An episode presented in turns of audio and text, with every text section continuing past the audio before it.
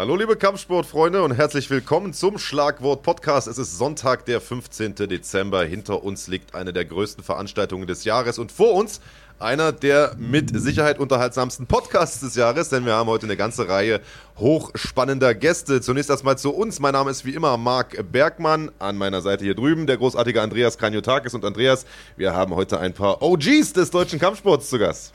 Das ist richtig. Also neben uns beiden, die man da definitiv auch dazu zählen Ganz muss, Frage, ja. haben wir ähm, Pascal Kraus, mit dem wir ein längeres Gespräch haben werden, haben aber dann noch in der Live-Schalte tatsächlich später auch noch Alan Omer und hinten raus dann noch den äh, letzte Woche versprochenen Lom Ali SGF. Also es wird auf jeden Fall einiges ähm, zu sehen und zu hören geben. Falls ihr euch wundert, ja, wir haben noch die UFC kommentiert heute Nacht. Ja, wir sind quasi immer noch wach und bekanntlich kommt nach müde doof. Also Wundert euch nicht, aber habt ihr wahrscheinlich eh schon aufgehört, euch zu wundern bei uns. Wollte ich gerade sagen. Also doof ist ja im Grunde genommen auch jede Woche bei uns. Das seid ihr schon äh, ja nicht anders gewohnt, äh, weil hier die Frage aber gerade kam von Hassan El Alouin. Tatsächlich, wir, wir waren das äh, bis vor ein paar Stunden noch äh, auf The Zone. Jetzt sind wir hier live im Schlagwort Podcast und kommen auch gleich zu UFC 245. Äh, wir haben es gerade schon angedeutet, lieber Andreas, eine der größten Veranstaltungen des Jahres. Das wurde im Vorfeld auch schon so angekündigt und hat am Ende auch gehalten, was es versprach, wurde den Erwartungen definitiv gerecht recht. Wir hatten ja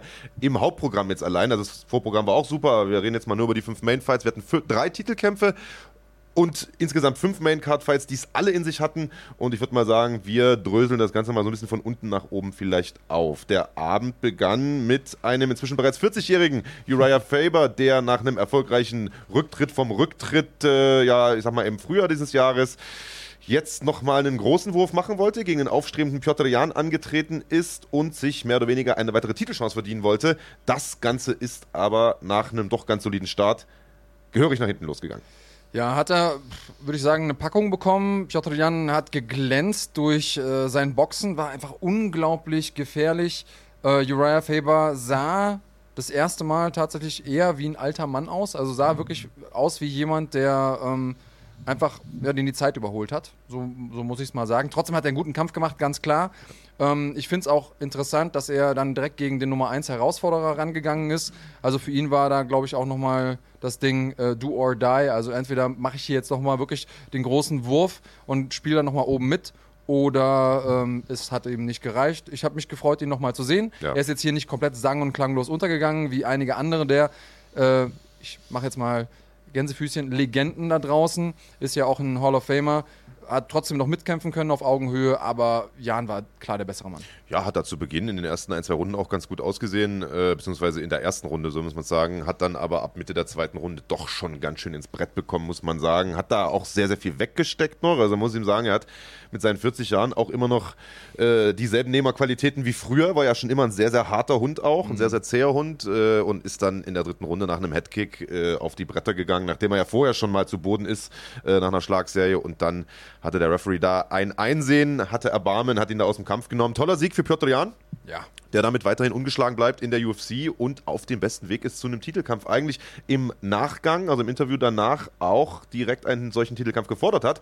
Und zwar gegen Henry Cejudo, der allerdings, wie man gehört hat, andere Pläne hat. Der würde nämlich gern gegen einen anderen jungen Mann kämpfen, der ebenfalls gestern Abend auf der Card war, nämlich Jose Aldo. Der hat zu tun bekommen mit Marlon Moraes. Hochklassiges Duell. Jose Aldo, lange Zeit äh, Federgewichtschampion gewesen, hat den Wechsel gewagt runter ins Bantamgewicht, sah aus wie Skeletor in der Fight Week. Ja. Viele Leute haben sich da Sorgen gemacht, insbesondere weil ja bekannt war, dass äh, Aldo schon Probleme hatte, das Federgewichtslimit zu schaffen. Also 66 Kilo hat es jetzt tatsächlich runtergepackt auf 61 Kilogramm und wirkte spritzig, kräftig, stark, sah gut aus sah gut aus und äh, wenn man Social Media glauben darf, dann gab es auch viele Leute, die den Kampf bei Aldo gesehen haben. Es war unglaublich knapp. Und was, glaube ich, die meisten Leute sehr überrascht hat, inklusive Moraes, war, dass Aldo derjenige war, der nach vorne marschiert ist, der ähm, Druck gemacht hat, der eigentlich wie der frischere Mann wirkte, auch hinten raus oder vor allen Dingen hinten raus. Was mich überrascht hat, ist, dass Aldo komplett auf seine Signature Kicks äh, verzichtet hat, hat fast gar nicht gekickt oder vielleicht im kompletten Kampf zweimal gefühlt. Ja. Ähm, war boxerisch trotzdem gut, aber unter seinen Möglichkeiten. Ich weiß nicht, woran es lag. Ich habe schon gemutmaßt im Broadcast, dass es vielleicht daran lag, dass er Angst hatte, dass, wenn er zu viel kickt, dass er dann müde wird, weil er vielleicht selber sich nicht zugetraut hat, das durchzustehen. Auf jeden Fall ein sehr, sehr knapper Kampf und auch das war mh, vielen Kritikern vorher nicht klar, dass das überhaupt knapp werden würde gegen Morales. Jetzt hat äh, Moraes zwar einen Sieg, aber jetzt auch keinen super eindeutigen. Ich weiß gar nicht, ob es da jetzt so einen richtigen Gewinner gibt aus dem Kampf. Aldo hat auf jeden Fall auch nicht verloren, weil er zumindest bewiesen hat, dass er mitspielen kann. Aber den großen Wurf da in Richtung äh, baldige Titelchance hat er auch nicht bekommen. Zumindest mal hat er aber den, äh, ja, den Titelträger insofern aufmerksam gemacht auf sich. Also das absolut. Er hat äh, nicht verloren, sagst du, also zumindest, äh, ich sag mal, in den Herzen der Fans, für den Zuschauer ja. nicht verloren. Auf dem Papier hat er verloren, äh, eine geteilte Punktentscheidung, also zwei Punktrichter haben ihn da hinten gesehen. War eine enge Kiste, Pff, man kann da jetzt nicht irgendwie von einem Betrug oder so versprechen. Das Ding war wirklich, also hätte in beide Richtungen ja. gehen können. Letzten Endes hat äh, Aldo da einfach so ein bisschen versäumt, hinten raus den Abzug zu drücken, sage ich jetzt einfach mal, hätte noch ein bisschen aktiver sein müssen, du hast es schon gesagt. Also toller Kampf, aber gut zu sehen für, äh, sagen wir mal, die Oldschool-Fans unter uns, deren Herz ja eigentlich fast äh, einstimmig für Jose Aldo geschlagen hat, ähm, dass der A diesen Weightcut ganz gut verkraftet hat oder sagen wir mal dieses Abnehmen, mhm. hat er dieses Gewicht nicht nur durch Abkochen verloren, sondern durch langfristiges Abnehmen tatsächlich, dass er das gut verkraftet hat, dass er jetzt nochmal eine neuen Gewichtsklasse neu angreift und da auch weit oben mitspielt. Wir sehen hier im Hintergrund äh, ein paar Statistiken dieses Kampfes auch mal eingeblendet und sehen da, dass äh, die Schlaganzahl insgesamt, äh, da äh, hatte Jose Aldo leichte Vorteile. Also man sieht an diesen Stats in erster Linie erstmal, dass es ein sehr, sehr enger Kampf war. Das muss man vielleicht mal zusammenfassen. Ja. Also, äh, das ist ja wirklich um Haaresbreite hier gewesen. Am Ende war es vielleicht sogar der eine Takedown von Marlon Moraes, der da das Zünglein an der Waage war. War ein toller Kampf von beiden Athleten zeigt, dass die Bantamgewichtsklasse doch tatsächlich noch sehr, sehr stark besetzt ist und man wird nun sehen. Wie gesagt, Henry Cejudo hat einen Kampf gegen Jose Aldo gefordert. Dana White hat gesagt, er wäre nicht abgeneigt. Fände ich persönlich ein bisschen blöd, denn Leute wie Piotr Jan äh, stehen natürlich ein bisschen dumm da. Also Moraes hat jetzt zuletzt erst gegen den verloren. Dass der jetzt sich hinten anstellen muss, ist klar. Aber Jan mit so einem tollen Lauf, den er hat, wäre jetzt aus meiner Sicht eigentlich der nächste Number One Contender. Bin ich bei dir, ist natürlich auch immer vermarktungstechnisch so eine Frage. Ja. Will man da als UFC einen äh, Russen haben, der ohne Frage in der Position ist, sportlich, um das zu fordern, der auch einen geilen Kampfstil hat. Aber die Frage ist, ist der Markt Russland schon reif und hat man Lust auf so einen Champion auch am Ende des Tages? Ähm, große Frage. Äh, wir gucken mal, was 2020 bringt und ob da Triple G oder wie auch immer er sich nennen mag. Äh, Triple C. Triple C, also äh, so rum war ja, Wie gesagt, lange ähm, Nacht. Ähm, ob er da seinen Willen bekommt, gucken wir mal. Ob er, ob das jetzt, ob er sich unbedingt damit den schwersten Gegner ausgesucht hat, weiß ich nicht. Ich glaube, es ist eher so ein Legacy-Ding ja, man will mal gegen Jose Aldo gekämpft haben, ja. wahrscheinlich. Ne? Genau. Ja, sehe ich genauso. Ja, und dann sind wir auch schon bei den drei Titelkämpfen. Äh, es gab, wie gesagt, drei an der Zahl. Amanda Nunes hat ihren Bantamgewichtstitel verteidigt gegen Jermaine de Randami. Ein Rückkampf, das Ganze. Die beiden haben 2013, meine ich, schon mal aufeinander getroffen. Damals war das ein Erstrunden-TKO für Amanda Nunes. Und genau den haben eigentlich die meisten Experten auch im Rückkampf wieder erwartet. Nunes, wir erinnern uns, hat zuletzt im Prinzip alles in der ersten Runde umgelegt, was man ihr vor die Fäuste gesetzt hat. Absolute K.O.-Power. Titelträgerin in zwei Gewichtsklassen, Federgewicht, Bantamgewicht, jetzt wie gesagt den Titel in der niedrigeren Gewichtsklasse verteidigt. Aber das war eine ganz schön schwere Geburt. Das war eine schwere Geburt. Die erste Runde war schon sehr eindeutig, würde ich sagen, äh, für die Championess, aber ja. anders als äh, vielleicht viele erwartet hätten. Sie hatte nicht die großen Wirkungstreffer. Der Rondemir hat es trotzdem geschafft, Distanz zu halten, lange Schläge zu platzieren. Und ähm, es gab auch ein paar gute Treffer auf ja. der Seite der Holländerin. Und hinten raus wurde es dann enger. Also äh, Nunes hat ja eh die Tendenz dazu, hinten raus ein bisschen müde zu werden. Und das hat man dann auch spätestens ab der zweiten Runde gemerkt. Und dann hat äh, der Randemi ein bisschen Aufwind bekommen. Ja, also schwere Geburt, ruhe ich mal ein bisschen zurück. Es war schon ein deutlicher Sieg, aber sie hat sich schwerer getan, als man das vielleicht erwartet hätte. So muss man es vielleicht mal sagen. Und ja. die Wertungen sind super interessant. Da haben wir in, in der Übertragung gar nicht mehr äh, dazu gekommen, das aufzuklären, weil das dann irgendwie Schlag auf Schlag weiterging. Äh, ich kann die Wertung mal vorlesen. 49, 44, 49, 46, 49, 45. Das heißt, alles sehr, sehr eindeutige Wertungen für Amanda Nunes, aber total unterschiedliche Wertungen. Mm. Also einer hat da zwei 10-8 Runden drin, der eine überhaupt, der andere nicht. Und also das haben die Punktrichter auch schon sehr, sehr unterschiedlich gesehen. Und das hat einfach damit zu tun, dass es wirklich sehr, sehr eindeutige Szenen für Nunes gab, aber eben auch sehr, sehr starke Szenen für Derandami, die mal einen Triangle dran hatte, die mal einen guten Highkick gelandet hat, die ein paar gute lange Hände reingehauen hat die aber am Ende wahrscheinlich einfach ein bisschen zu eindimensional war für Amanda Nunes, die mit ihren Takedowns einfach immer wieder gepunktet hat und da am Boden, äh, ja, ich sag mal, die Punkte, die Runden geholt hat. Die Überraschung war, glaube ich, dass der Randemi die war, die die harten Treffer gelandet hat. Da gab es auch ein paar Knie. Ich ja. glaube, ein eingesprungenes Knie, das hat zwar mit dem Oberschenkel getroffen und dann auch aus dem Clinch noch ein paar gute Knie zum Kopf. Und äh, Nunes wirkte streckenweise A müde und B auch so ein bisschen im, im Anführungsstrichen Überlebensmodus, also hat sich da auf dem Boden gerettet ähm, und großer, großer Überraschungsmoment war, als Derondemy da vom Rücken aus den Triangle zugemacht hat. Das sah für mich relativ schnell auch so aus, als käme Nunes da raus, aber es war zumindest mal so ein Schreckmoment oder so ein Moment, wo man denkt, oh, ist heute einer dieser Abende, wo man am Ende des Tages denkt, das hätte nachher keiner erwartet. Am Ende des Tages hat Nunes bewiesen und wenn man ihr glauben darf, in der äh, Postfight, im Postfight-Interview hat sie gesagt, sie wollte beweisen, dass sie auch über fünf Runden gehen kann. Hat sie jetzt gemacht.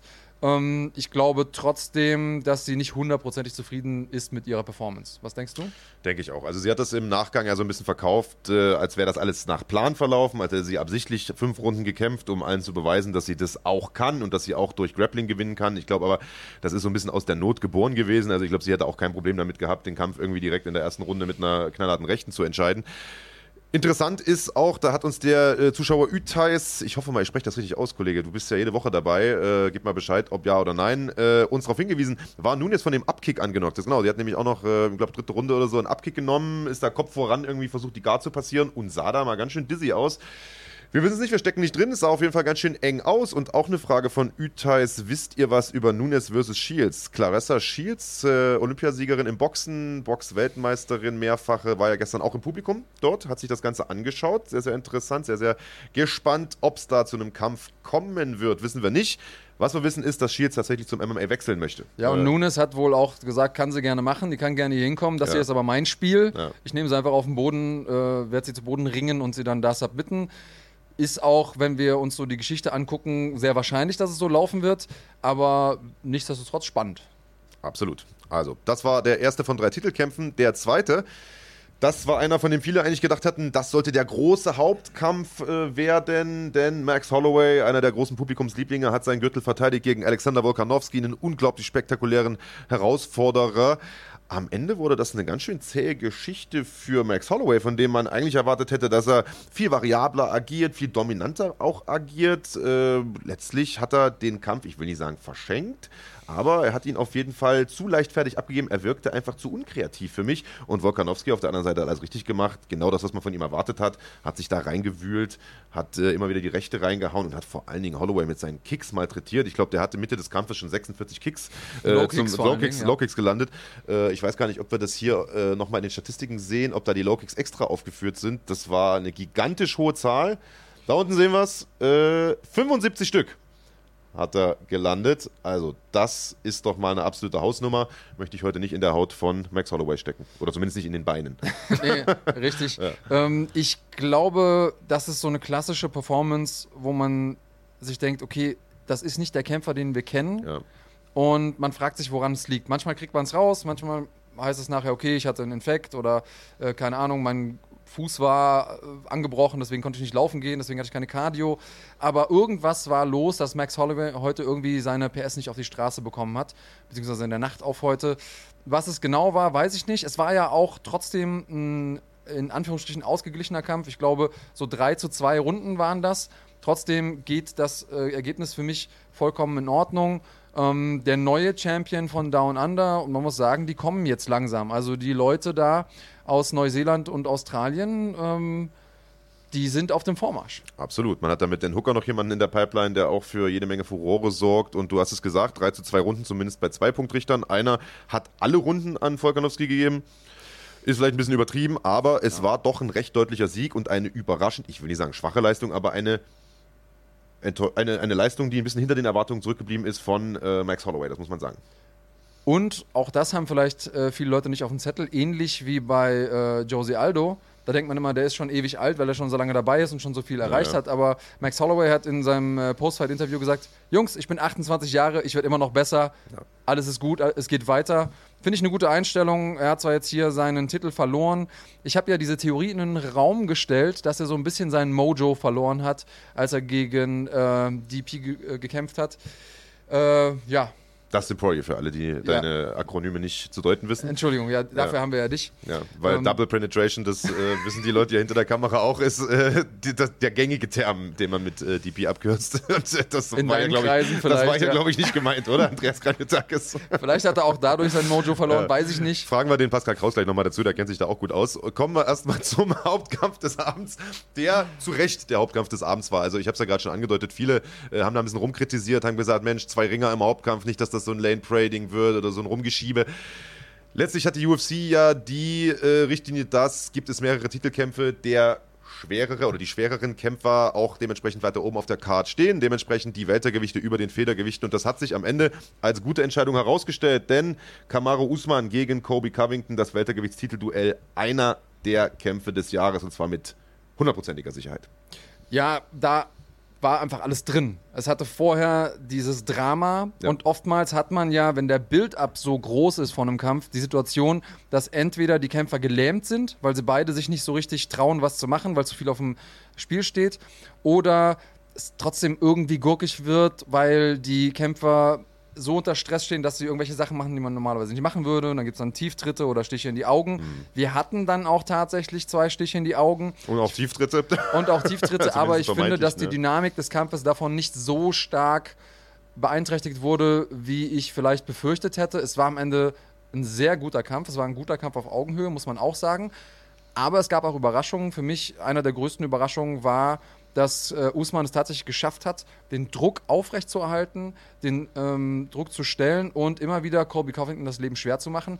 Aber Covington hat auch ein paar richtig gute Treffer gehabt. Total, der ist richtig gut in den Kampf gekommen, hat Usman aus meiner Sicht in den ersten Runden auch klar ausgeboxt, hat vielleicht nicht die härteren Treffer gehabt, das war ja im Vorfeld auch klar. Usman ist der mit der äh, Firepower und äh, Covington der mit sozusagen dem, dem Volume, dem Schlagvolumen, der, der Schlagmenge, der Schlaghäufigkeit. Aber ähm, der hat das bessere Timing gehabt und hat einfach den Großteil der Treffer gesetzt. Und ich hatte bis in die fünfte und letzte Runde hinein eigentlich Covington auch auf den Punktrichterzetteln vorn. Nicht allein, also viele Leute auf Twitter, in den sozialen Medien haben das ähnlich gesehen, nur die Punktrichter nicht. Du hast hier die, äh, ja, die Punktrichterkarten mal aufgerufen, vielleicht können wir die sogar mal ins Vorbild machen, sonst Genau. liest sich das ein bisschen schlecht. Ich habe die auch gepostet auf meinem Instagram, also um vielleicht nochmal ein paar äh, Follower abzugreifen. Äh, könnt ihr euch mal angucken. Und zwar interessanterweise nach der vierten Runde hatte ein äh, Punktrichter drei Runden beim Champion, ein Punktrichter hatte drei Runden beim Herausforderer und einer hatte 2 zu 2. Das Einzige, wo sich alle einig waren, war Runde 3. Die hatte auf jeden Fall Usman ganz, ganz klar gewonnen. Das heißt aber gleichzeitig, weil in der fünften Runde war Usman klar der Stärkere. Wenn der die 10 zu 9 gewonnen hätte, wäre er auch nach Punkten Sieger gewesen. Das wäre dann Ja. ähm, eben eine Split Decision geworden. Aber so oder so, weil, und da muss man auch drüber sprechen, man kann zumindest mal sagen, man hätte das am Ende vielleicht noch die eine oder andere Sekunde länger laufen lassen können. Ja, also vielleicht nochmal zum Abbruch. Erstens mal äh, hat sich Kobe Covington in der, ich meine, dritten Runde den Kiefer gebrochen. Na, hat er gesagt, Hat im er Nachhinein gesagt. ist tatsächlich rausgekommen. Er hat, er hat ja äh, seinen Gegner Martin Fake Newsman genannt. Ja, ja. Das waren Fake News. Also ähm, die UFC hat ihn ins Krankenhaus geschickt. Der Arzt hat keine. Fraktur äh, feststellen können. Ähm, also der Kiefer nicht gebrochen. Aber Fresse tat auf jeden Fall weh und äh, der Treffer, der diesen vermeintlichen Kieferbruch, der dann am Ende keiner war, ausgelöst hat, sah auch nach Kieferbruch aus. Also das war eine Definitiv. richtig knackige Gerade, da hat sich der Kiefer mal ganz ordentlich verschoben. Äh, da gab es eine, eine sehr, sehr ja, gruselig anmutende Zeitlupe, also die Bombe möchte ich nicht abbekommen. Ähm, hat dann nichtsdestotrotz mit Kieferschmerzen, so nenne ich es jetzt einfach mal, weitergekämpft äh, und hat dann aber in den letzten ein bis zwei Minuten einfach so ein bisschen den Faden verloren äh, und hat ein paar wirklich harte Treffer einstecken müssen, ist da zu Boden gegangen und wurde buchstäblich in der letzten Minute aus dem Kampf genommen vom Referee Mark Goddard, nachdem er ja da ein paar Bomben noch am Boden genommen hat, hat sich hinterher auch massiv drüber aufgeregt, aber wir waren uns glaube ich einig, Andreas, äh, auch wenn da nur noch, ich sage es mal 40 Sekunden, 30 Sekunden, ich weiß gar nicht mehr wie viel es waren, äh, auf der Uhr waren, äh, 50 Sekunden lese ich hier gerade, ähm, war der Abbruch trotzdem gerechtfertigt. Also erstmal ist ähm, Covington zweimal zu Boden gegangen Ja. in Folge. Also zweimal hat er sich da äh, auf den Allerwertesten setzen lassen äh, von Usman. Und dann ist so ein bisschen das passiert, was auch für Kontroversen gesorgt hat online. Ich habe mir noch ein paar Mal in der Wiederholung angeguckt. Manche Leute haben gesagt, na, da waren Schläge zum Hinterkopf mit dabei. Es gab da diese Hammer Fists aus der ähm, Turtle-Position, beziehungsweise Usman hatte gesprawlt, weil Covington eben zu seinem äh, Ringer-Background zurückgekehrt ist. Und dann gab es eben ein paar Schläge. Viele davon gingen auf die Deckung. Ein paar kamen auch durch. Ich würde mal sagen, von den Schlägen, die da kamen, war vielleicht einer an der Stelle, wo er nicht hätte sein dürfen. Nochmal, erlaubte Trefferfläche ist so, wenn man sich vorstellt, es gibt einen Irokesen und alles, was sozusagen diesen Irokesenschnitt treffen würde, wäre illegal. Der Hinterkopf ist also illegal, aber solange die Faust noch das Ohr berührt, ist alles gut. Tendenziell würde ich sagen, es waren, die Schläge waren in Ordnung. Man hätte trotzdem vielleicht noch zwei Sekunden weiterlaufen lassen können.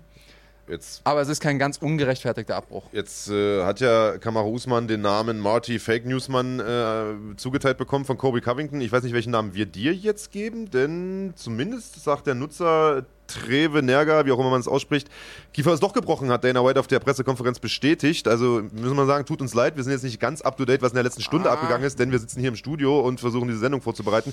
Und wenn ich jetzt hier mal auf Google schaue, dann sieht das äh, ja, überwiegend schon so aus, als sei das Kind tatsächlich gebrochen gewesen. Und ich sehe da einen so? Daumen hoch vom Kahn hinter der Kamera. Also doch. stimmen meine Twitter-News nicht. Doch, Kiefer gebrochen. Ja, nicht immer mit deinen äh, Homies von zu Hause per Twitter, sondern mal gucken, auch bei richtigen Nachrichtenseiten. Ähm, ja, also Kiefer doch gebrochen, Hut ab, die Leistung, aber für beide Kämpfer. Ich ja. persönlich würde mich über Rückkampf freuen. Der ist aber, glaube ich, steht nicht zur Debatte, so habe ich es äh, jetzt irgendwie gehört. Müssen wir mal gucken. Weltergewicht ist ja momentan heiß wie eh und je. Man hat dann noch den baddest Motherfucker of all time mit äh, Jorge Masvidal. Man hat Nate äh, Diaz da irgendwo rumlungern.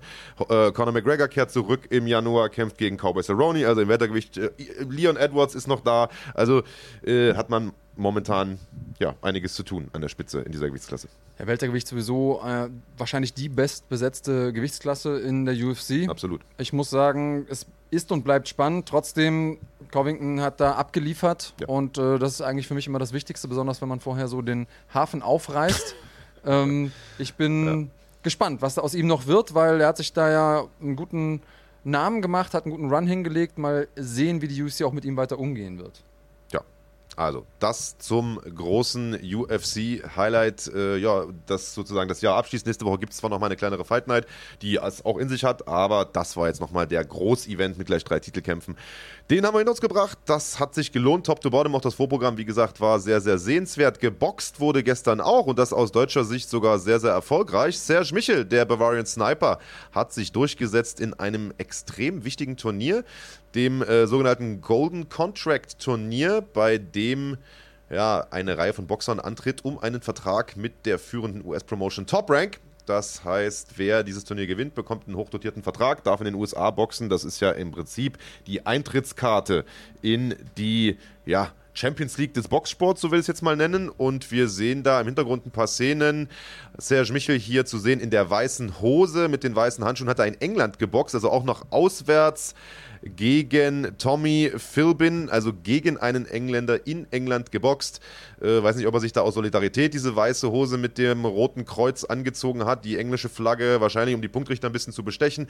Hat es aber nicht gebraucht, hat sehr, sehr dominant geboxt. Es gab auch mal einen Niederschlag und am Ende einen deutlichen Punktsieg. Damit ist er weitergekommen. Dieser Turniermodus sieht folgendermaßen aus, lieber Andreas Kanotakis, dir erkläre ich es nochmal, du bist ein bisschen langsamer. Das waren gestern die Viertelfinalkämpfe. Vier Sieger sind da dementsprechend daraus hervorgegangen. Die werden dann im Halbfinale gegeneinander boxen und am Ende, so ist das ja im Turnier, das verstehst du glaube ich auch, äh, gibt es dann einen großen Sieger und der bekommt diesen Vertrag. Ich weiß, du bist nicht der größte Boxfan, Kannst du aber das, das aufmalen, ist ein, ein, tolles, ein tolles Format, oder?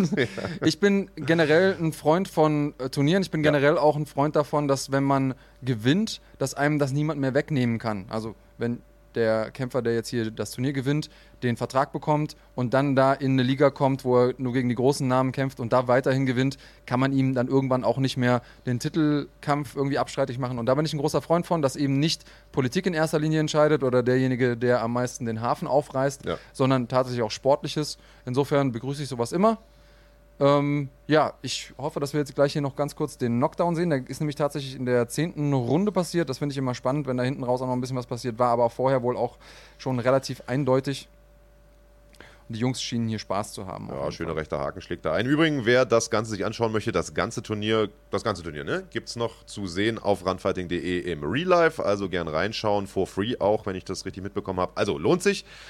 Äh, wenn der Schlagwort-Podcast hier vorbei ist, gerne mal Boxen schauen. Und äh, ja, wir sehen ja immer schon, Serge Michel, der holt ja aus, als ob er locker eine Einheit am Sack macht. Also. Ja, das ist die zehnte Runde, ne? Also er scheint auf jeden Fall auch konditionell am Start zu sein. Wir haben jetzt hier noch zwölf Sekunden. Oh, da ist der Schlag. Und da ist der Schlag. Auf die Schläfe. Schöne rechte Haken. Gegner kommt da relativ zügig wieder hoch, aber zum Punktsieg reicht es dann doch nicht mehr. Also toller Sieg, Glückwunsch an dieser Stelle an den Bavarian Sniper. Kommt ja gar nicht allzu weit äh, von hier entfernt her. Repräsentiert das schöne Bayern, unsere zweite Heimat, lieber Andreas. Das soll es erstmal gewesen sein. Den Hafen genug aufgerissen an dieser Stelle, wie du so schön sagst. Wir machen einen kurzen Break und dann heißen wir den ersten Gast des heutigen Tages willkommen. Ein Studiogast, der ist hier live und in Person einer der Original Gangster des deutschen MMA-Sports. Der Panzer, Pascal Kraus, in wenigen Augenblicken. Bis gleich.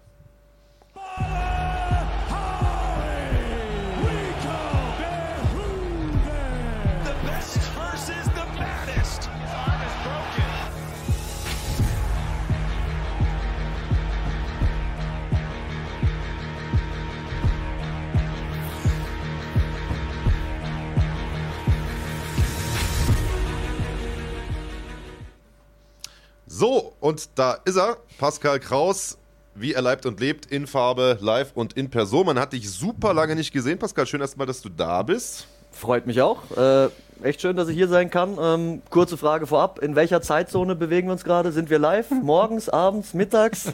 Also nicht, dass ich jetzt irgendwie so tue, als wären wir hier am Abend. Nein, in, äh, also für, für alle, die sich wundern, was der für ein Blödsinn erzählt, Pascal war gestern Abend noch ein bisschen unterwegs in der Münchner Innenstadt, hat explizit darauf bestanden, ein Hotel in, in Clubnähe. Äh Nein, Spaß. Also, wir haben natürlich äh, alle fleißig UFC geschaut und äh, wir sind natürlich live, lieber Pascal. Und ich freue mich riesig, dass du heute hier bist, denn äh, du warst einer der ersten Deutschen, die den Sprung in die UFC geschafft haben vor einigen Jahren. Warst da auch sehr, sehr erfolgreich unterwegs bis zu einer äh, ja, unglücklichen Verletzung, die dich leider zum, ja, zu einer Auszeit, zu einer längeren äh, ja, gezwungen hat. Da kommen wir gleich drauf zu sprechen. Worauf ich eigentlich hinaus will, ist, dass seitdem ich glaube, wegen keinem Kämpfer ich mehr Anfragen bekomme, ey, was treibt der heute eigentlich, was ist mit dem, könnt ihr den nicht mal einladen? Zu keinem Kämpfer bekomme ich mehr solche Anfragen als zu dir. Und zwar nicht nur von irgendwelchen versprengten Fans, die noch von damals übrig sind, sondern tatsächlich auch äh, von internationalen Journalistenkollegen und so ein Kram, die mich schreiben, oh, also wir haben uns ja das letzte Mal gesehen äh, bei einer äh, Party vom Botschafter im Juli, Unabhängigkeitstag in Berlin und irgendwie ein Foto gepostet und direkt die Leute drunter, oh Pascal, was macht er denn jetzt, wie geht's dem und so weiter. Also du bist den Leuten offensichtlich im Herzen geblieben. Äh, freut dich das? Freut mich auf jeden Fall. Und äh, so wie Covington hier seine Strategie fährt, um irgendwie die Leute zu mobilisieren, habe ich halt meine. Und Ja, bei ja, mir ist es sie eher los, so, ja, ja. genau, ich halte mich eher so im Hintergrund eine Zeit lang und hoffe, dass sie so irgendwie scharf werden. Und offensichtlich funktioniert es ja gar nicht schlecht. Ja, Ähm, und auf die, auf die Frage zu antworten, was machst du, wie sieht's mit dir aus? Ähm, puh. so dies, das. Also, nee, heute hier. Machen wir klaren Tisch, oder? Äh, keine Tabus. Aber stellt Bei mir nicht die falschen nie. Fragen, sonst flippe ich aus. Also, nur, dass ihr Bescheid wisst. Alles wie immer. Also. Ah, genau, alles wie immer, hat sich nichts verändert. Nein, Nee, aber die Frage, die den meisten ja auf den Nägeln brennt, ist, äh, sieht man dich nochmal wieder? Weil das Ganze, du bist ja nie offiziell zurückgetreten, es gab nie ähm, irgendein Statement dazu, sondern das war ja immer als längere Pause Ja. ähm, deklariert und das ist jetzt aber eine Pause, die schon seit, lass mich lügen, fünf, sechs Jahren andauert, ne? Ja, es sind bestimmt fünf, sechs Jahre jetzt. Also ich habe da auch Zählen irgendwann aufgehört. Ähm, und ich kann dir auch immer noch nicht ganz sicher sagen, ob es jetzt wirklich war. Vorübergehend bin ich mal so im Ruhestand. Aber das heißt ja bei MMA-Kämpfern nicht so viel. Sieht man ja, äh, sie treten zurück, kommen wieder, treten zurück, kommen dann nochmal wieder. Ähm, the second coming sozusagen. Äh, mal schauen, wie das bei mir wird. Also eben das Ganze war eine Verletzung, die im Training passiert ist. Und eben zuerst habe ich gedacht, es geht halt relativ schnell rum. Ähm, ich bin dann recht schnell wieder zurück am, am Ball und kann wieder ein, angreifen und kämpfen. Aber es hat sich dann halt doch immer länger rausgezogen, immer länger und dann, ähm, ja, irgendwann bist du halt auch nicht mehr so tief drin in der Materie und dann äh, hast du das Gefühl, okay, was mache ich jetzt? Weil den ganzen Tag einfach nur zu Hause sitzen und halt darauf warten, dass du irgendwann wieder kämpfen kannst, ist auch nicht die beste Taktik. Dann wird dir langweilig und dann irgendwann geht's Geld aus und so weiter. Äh, das, das Entertainment fehlt. Von daher hat man dann auch irgendwann andere Projekte, die man irgendwie erfüllt und ähm, dann wird es auch nicht einfacher, einfach zurückzukommen. Das heißt, MMA und du, ihr habt euch so ein bisschen auseinandergelebt. So könnte man es sagen, ja. Das hast du gut formuliert, du alter Erziehungs, äh, Erziehungsexperte. Erziehungs, Erziehungsexperte. Was für eine. Beziehungsexperte. Was für, ja, alles. Alles, Erziehung, äh, Erziehung. Also wenn- wenn Verziehung, ihr- DP-Experte Ja. auch noch. alles, alles. Äh, was für eine Verletzung war das denn? Ähm, wie gesagt, jetzt machen wir hier wirklich mal klaren Tisch. Also ich habe mich im Training in Amerika habe ich mir eine Schleudertrauma, Gehirnerschütterungsähnliche Verletzung zugezogen. Und ich hatte vorher damit auch noch nie zu tun. Also für mich war so Gehirnerschütterung immer, okay, wenn du ausgenockt bist, wenn du dich nicht mehr erinnern kannst, wenn dir schlecht ist hinterher und so weiter, dann hast du eine Gehirnerschütterung, aber davor ist alles okay. Und bei mir war eben nichts dergleichen, sondern ich habe irgendwie im Training, bin ich so mit dem Kopf spitz in die Matte geflogen, also beim Ringen. Und dann hinterher habe ich gemerkt, hey, mein Nacken tut richtig weh und mir ist so ein bisschen schwindlig. Und ich habe mich dann die nächsten Tage so gefühlt, wie als würde ich krank werden, wie als hätte ich einen Infekt. Ähm, habe es nicht so ernst genommen, habe weiter trainiert. Dann wurde es schlimmer. Und dann irgendwann habe ich realisiert, okay, irgendwas stimmt nicht. Äh, vielleicht sollte ich mal ein bisschen Pause machen. Das war auch noch in Wettkampfvorbereitung. Also ich hatte irgendwie in acht Wochen hatte ich einen Kampf anstehen. Da habe ich dann so eine Woche Pause gemacht. Symptome waren alle rückläufig. Ich bin wieder ins Training eingestiegen. Ging gut die erste Woche und dann kam alles langsam, aber schleichend zurück. Und dann so nach einer Woche, zwei Wochen Training war alles wieder voll da. Aber dann habe ich mir gedacht, okay, hey, jetzt sind es nur noch irgendwie sechs Wochen, fünf Wochen bis zum Kampf. Jetzt ziehe ich das Ding durch und äh, mache danach die Pause, erhole mich danach. Und das war der große Fehler. Also eben durch die nächsten vier Wochen, fünf Wochen Training habe ich mich wirklich nur noch durchgequält. Ich bin ins Training gegangen, danach nach Hause, habe mich ins Bett gelegt, äh, habe eigentlich nichts anderes mehr gemacht, außer irgendwie zu Hause schlafen und dann im Training irgendwie versuchen, halt das Ding durchzubekommen. Und mit jeder Trainingseinheit habe ich mich eigentlich schlechter gefühlt statt besser. Und glücklicherweise ist dann der Kampf in der letzten Woche abgesagt worden. Das war hier gegen Adam Kaliev, der Tschetschene, der diesen Tornado-Kick äh, gemacht hat. Mhm. Ähm, weil er dann irgendwie nicht konnte, er hatte irgendwelche Probleme und dann wollten sie mir einen Ersatzgegner geben. Und dann habe ich auch gesagt, hey, nee, das, das sehe ich jetzt als Zeichen, dass es vielleicht nicht sein soll, was auch im Nachhinein wirklich glücklich war, würde ich mal sagen, für die Gesundheit. Und habe dann auch gesagt, gut, dann kämpfe ich nicht. Und habe dann gedacht, gut, jetzt mache ich halt wirklich mal so zwei Monate, drei Monate nichts, gebe mir einfach Zeit, mich zu erholen. Und ähm, habe das auch gemacht aber es wurde leider nicht besser in der Zeit. Mhm. Und da habe ich einfach meinem Körper in diesen sechs Wochen Training trotz Verletzung zu viel zugemutet, dass ich halt da aus diesem Ding nicht mehr rausgekommen bin und das hat sich dann wirklich lange hingezogen. Also ich habe bestimmt dann zwei, drei Jahre mit den Problemen zu tun gehabt, dass äh, ich Symptome bekommen habe, einfach wenn ich viel Belastung auf den Nacken gekriegt habe. Und eben, euch muss ich es nicht erklären, beim Kämpfen, egal in welcher Position, kriegst du irgendwie Belastung auf den Nacken, ob du jetzt boxst und kriegst Schläge dagegen, ob du beim Ringen bist, der andere zieht dir am Kopf oder ob du am Boden irgendwie über den Kopf rollst ja. oder einer versucht, ihn dir abzuschrauben. Ähm, es geht immer auf den Nacken. Das heißt, es ist nicht die beste Verletzung, wenn du da irgendwie kämpfen willst. Und das war dann auch so der Grund, dass ich mir gedacht habe, okay, Jetzt muss ich halt äh, schauen, was ich sonst mache, weil ich habe mich immer für einen relativ schlauen äh, Typen gehalten, zumindest für einen Käfigkämpfer. Ähm, Im Verhältnis betrachtet gebe ich dir da recht. Für die Mädels hat es gereicht. Ja. Gut, da muss er nicht schlau sein. Aber das weißt du nicht. Hat er keine ähm, Ahnung von. ähm, ja, und deshalb habe ich dann eben langsam, aber sicher mich so in verschiedene Richtungen bewegt und ja, bin jetzt inzwischen eben recht gut aufgestellt mit anderen Sachen. Wobei ich sagen muss, mir geht es jetzt gesundheitlich so gut wie schon lange nicht mehr. Also ich fühle mich jetzt gerade ziemlich fit und äh, es brennt immer noch unter den Nägeln. Also es ist Comeback nicht so. 2020 dann. Ja, ist jetzt die Frage eben. Bin ich vernünftig genug? Bin ich es nicht? also das Entertainment eines Kampfes, die Aufregung, dieses Gefühl, gibt dir nichts anderes auf der Welt. Also ich weiß nicht, ob du das bestätigen kannst, aber für mich ich habe einiges erlebt, einiges Wildes mitgemacht, auch noch außerhalb des Käfigs, aber nichts kommt daran gleich, wenn du irgendwie vor 30.000 Leuten in Chicago in der Bulls Arena quasi deinen Gegner besiegst. Danach bist du drei Tage lang, drei Tage, drei Nächte lang wach, äh, voll auf Adrenalin, Endorphin, was weiß ich und ja, ist einfach extrem. Also so lebendig fühlst du dich in keiner anderen Situation. Also ich kann mich noch an den ersten UFC-Kampf erinnern. In Oberhausen war das damals, hat man das richtig angemerkt nach diesem Sieg, dass du, glaube ich, noch einen Bonus bekommen. Du warst sowas von aufgeheizt, dass die Halle da mitgerissen mit diesem ja. UFC-Ruf und so weiter. Also klar, das ist ein Rausch, den es äh, sicherlich kaum an anderer Stelle nochmal gibt. Jetzt hast du gesagt, du hattest äh, Symptome zwei, drei Jahre lang und ich meine, wir haben uns ja äh, privat schon öfter mal darüber unterhalten. Das waren ja jetzt auch keine keine kleinen Symptome, also nicht mal hier ein bisschen Kopfschmerzen und sonst was. Du kannst mir mal erzählen, was genau hat dich da geplagt drei Jahre lang? Ja, ähm, also Gehirnerschütterungen und Schleudertraumen sind ja super komplexe Verletzung. Also du kannst nicht genau sagen, es ist jedes Mal so, also wie irgendwie Arm gebrochen, dann tut der Arm halt weh und äh, du weißt nicht, oder du weißt genau, was du machen musst, du gibst halt den Arm ein, danach ist es wieder gut. Sondern bei Schleudertraumen und Gehirnerschütterungen ist ja die Schaltzentrale quasi, also dein Hirn, das für alles im Körper verantwortlich ist, in Mitleidenschaft gezogen. Aus den unterschiedlichsten Gründen. Das eine kann sein eben, dass der Nacken halt irgendwie ähm, Probleme hat, dass die Nervenstränge da verletzt worden sind.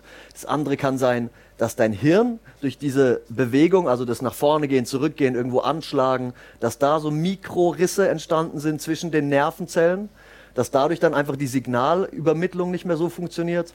Oder was es bei mir war, was dann eben nach vier Jahren irgendwann rausgefunden worden ist, nach vier Jahren des Suchens, dass mein rechtes Vestibulärorgan, also jetzt muss ich kurz ein bisschen ausholen, ich hoffe, ihr seid interessiert an medizinischem Hintergrundwissen, ähm, das Gleichgewicht. Unser Gleichgewicht setzt sich aus drei verschiedenen Systemen zusammen.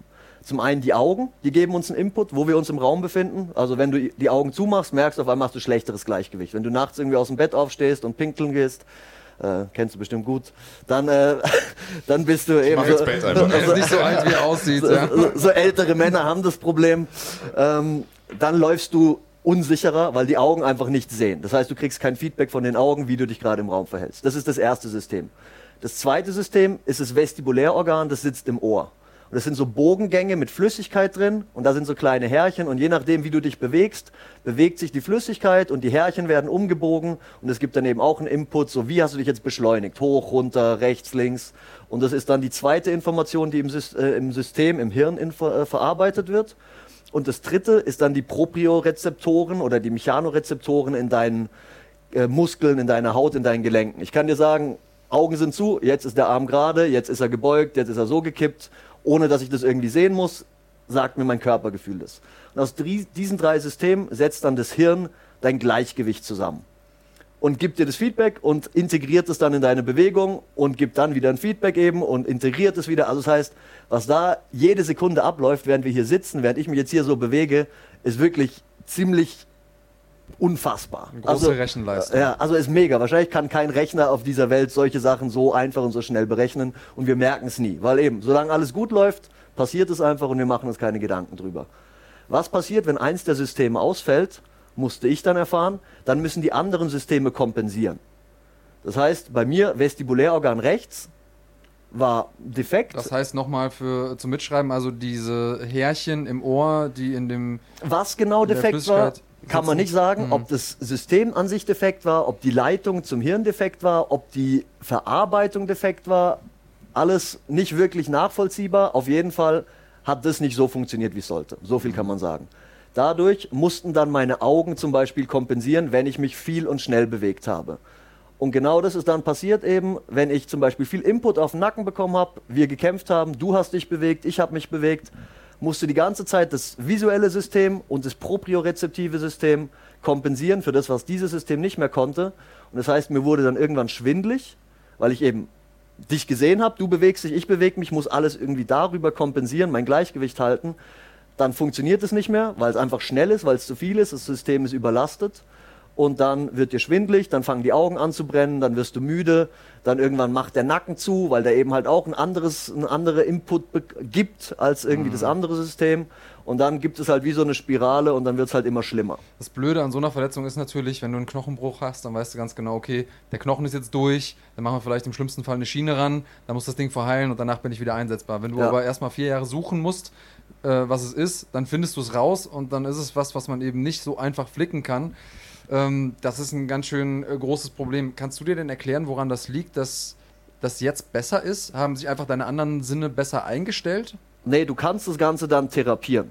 Wenn du eben das Problem herausfindest, das ist das weitere Faszinierende an unserem Hirn. Unser Hirn ist super plastisch. Das heißt, es kann sich eigentlich immer weiterentwickeln, kann immer neue Sachen lernen. Früher hat man gedacht, nur als Kind, nur als Jugendlicher kannst du irgendwie neue Fähigkeiten es dazu gibt bekommen. Ausnahmen wie Marc zum Beispiel, bei dem ja, ist okay, nach dem fünften Lebensjahr vorbei gewesen. Oftmals verloren gewesen, ja, ja. ja. Aber eben, so die Ausnahmen bestätigen die Regel. Ähm, bei den meisten Menschen funktioniert das relativ gut. Die sind auch noch im höheren Alter dann lernfähig. Also mein Vestibulärorgan funktioniert nach dem sechsten Bier grundsätzlich nicht, aber ich habe gelernt, damit zu leben. Ja. Ja, das war auch sowas. Haben mich die Leute immer gefragt, hey, bist du dann, ist doch cool. Du musst gar nicht trinken. Du musst keine Drogen nehmen. Dir wird einfach so schwindelig. Ja, super. Ja, auch gedacht, ja, klar. Aber war das, war das denn ein Dauerzustand oder kam das phasenschubweise? Wie Es kam immer halt, wenn ich hart trainiert habe. Und wenn du kämpfen willst, dann musst du ja hart trainieren. Und eben dann ist es auch nicht so gewesen, dass ich irgendwie hart trainiert habe und dann fünf Minuten später war es weg, sondern dann waren das halt so ein, zwei Tage, die ich damit zu tun hatte. Und es ist dann schon ein hoher Preis für eine, für eine Trainingseinheit. Für eine Trainingseinheit, von der du so 12 bis 14 brauchst, Genau. um überhaupt irgendwie konkurrenzfähig zu sein an der Weltspitze, wo du ja warst. Also vielleicht für die Leute nochmal zum Mitschreiben. Dein äh, Rekord aktuell, wir sagen ja noch, wissen nicht genau, ob du zurückgetreten bist, ist 11 zu 2.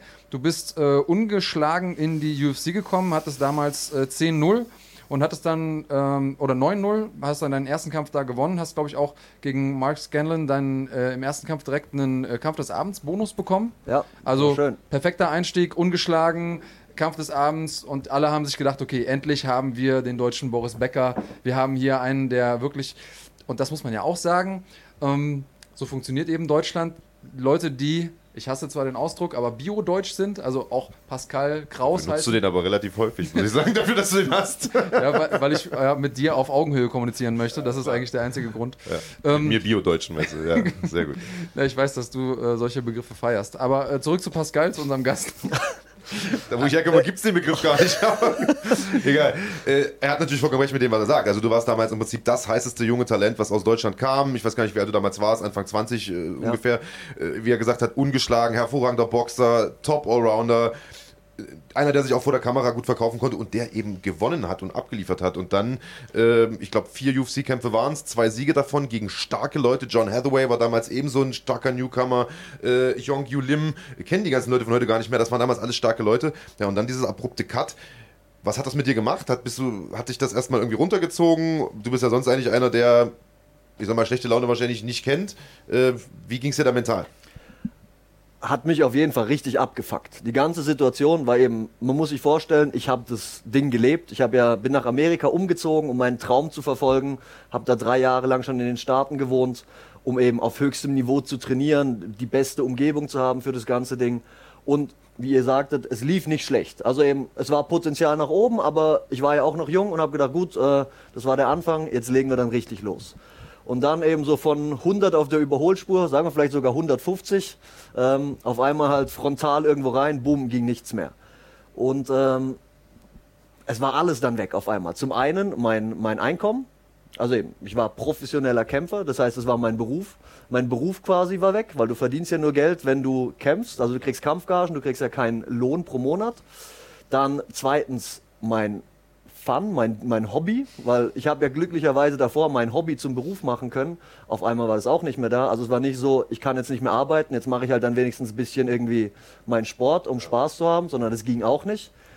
Dann natürlich die ganze Aufmerksamkeit und die Recognition und so weiter. Denkt man sich natürlich nicht so, dass das wichtig ist, aber es ist doch schon ein großer Punkt. Also Absolut. er erlebt man dann halt erstmal, wenn Wenn's du's- nicht mehr da ist Wenn es nicht mehr da ist. Man identifiziert sich ja schon mit dem, was man macht. Also, und eben, ich war der Kämpfer und auf einmal war ich es halt nicht mehr. Vor allen Dingen, wenn man in den USA lebt.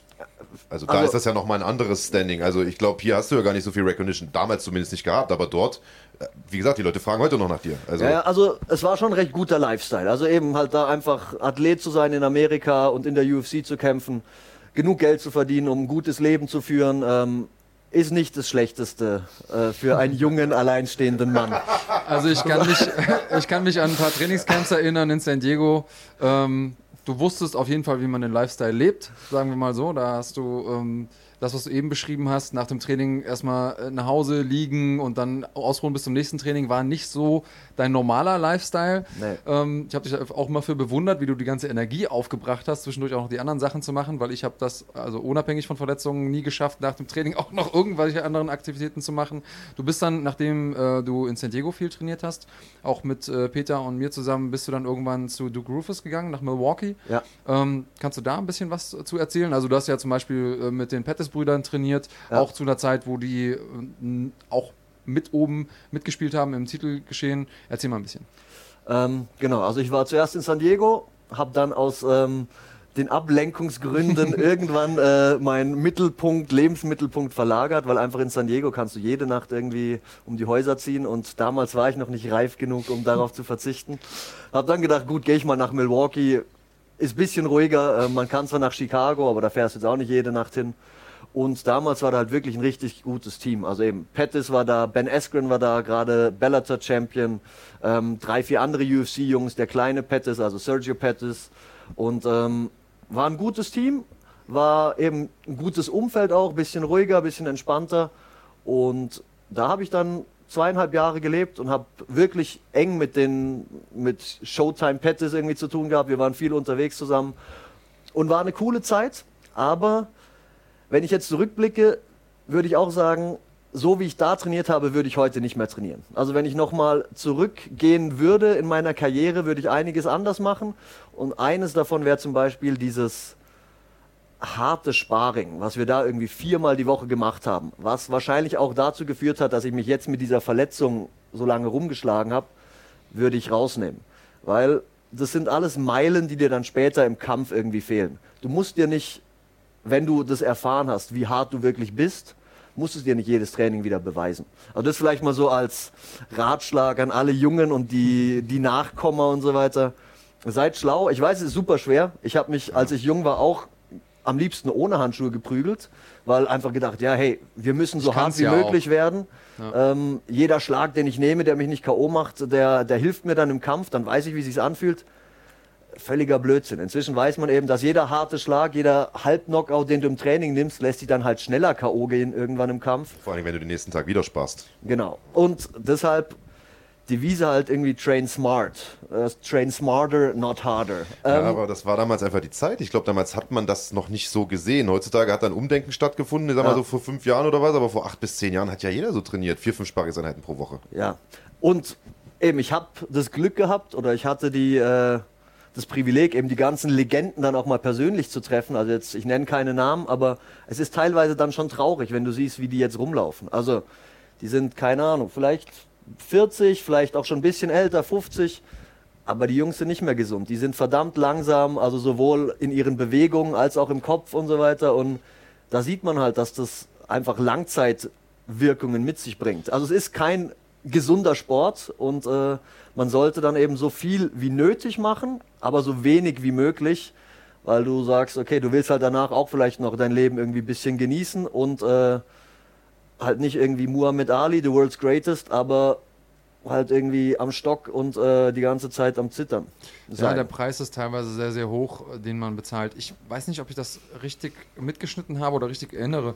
Du hast ja auch Sport studiert. Ja. Und ich glaube, deine Abschlussarbeit war auch über Schädel-Hirntraumata. War das so? Ja. Das ist dann auch in der Zeit eben passiert, als ich quasi zurückgekommen bin aus Amerika, zu dem Punkt vorher eben, was du gefragt hattest. Ähm, wie wie hat sich das für mich angefühlt nach diesem harten Cut?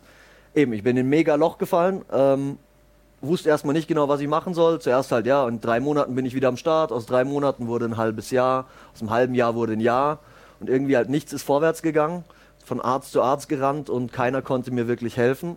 Ähm, und dann irgendwann habe ich ja gedacht, gut, jetzt einfach nur hier warten, dass es besser wird. Äh, da, da gehe ich kaputt dran.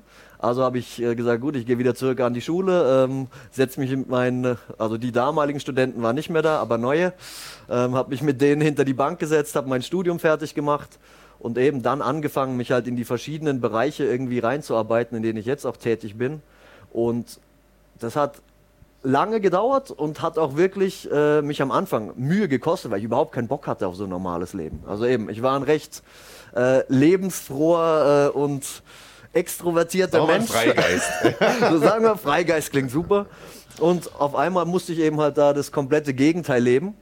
Ähm, was ich jetzt aber dann so nach vier, fünf Jahren, fünf, sechs Jahren vielleicht sogar zu einem zu einem neuen Ding entwickelt hat. Also jetzt, ich, ich coache Leute, also Manager oder kriminelle Jugendliche und halte, halte Reden über solche Themen wie jetzt zum Beispiel irgendwie ähm, wie gehst du mit Niederlagen um? Wie, wie akzeptierst du, dass halt das Leben manchmal dir irgendwelche äh, Streiche in Anführungsstrichen spielt, die du halt einfach nicht beeinflussen kannst? Dass das halt einfach 10% vom Leben sind gegeben. Da kannst du nichts dran ändern.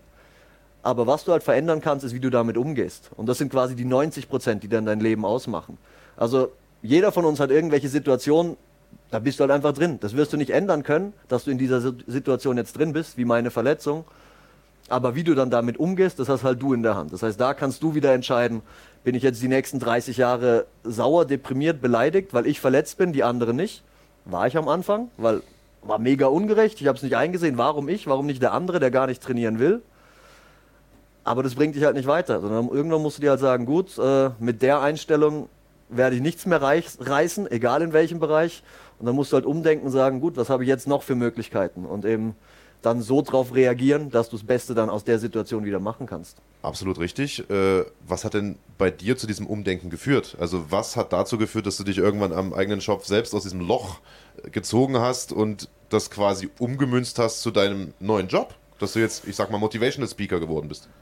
Ja, Motivational Speaker so, kli klingt so ein bisschen äh, nach Chaka, du schaffst es. Ja, genau, abgedroschen.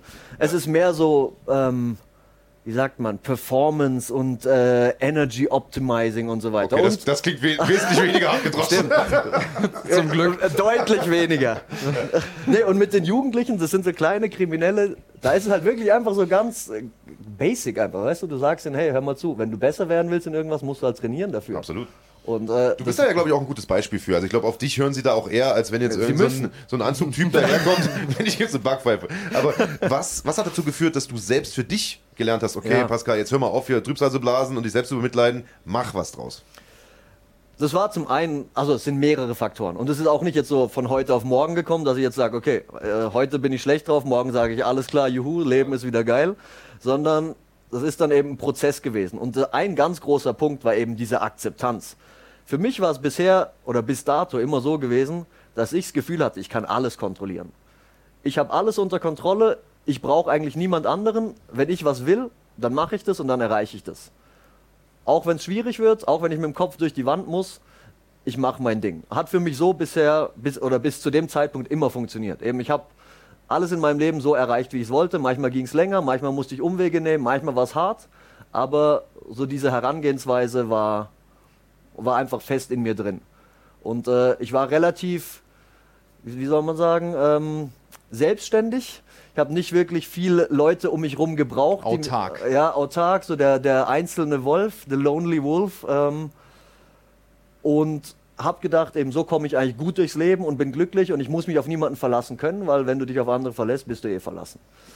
Ähm, wie gesagt, hat super funktioniert bis zu dem Zeitpunkt. Auf einmal musste man halt umdenken, weil äh, wenn du dann da drin steckst und halt irgendwas nicht mehr kontrollieren kannst, ist also fuck, was mache ich jetzt? Und das war ein ganz großer Punkt, der mir dann geholfen hat, irgendwann zu sagen, gut, ich bin jetzt da und wie gesagt, ich kann jetzt da einfach drüber nachdenken und mir Gedanken machen und so weiter, aber ich werde irgendwie in eine andere Richtung gehen müssen.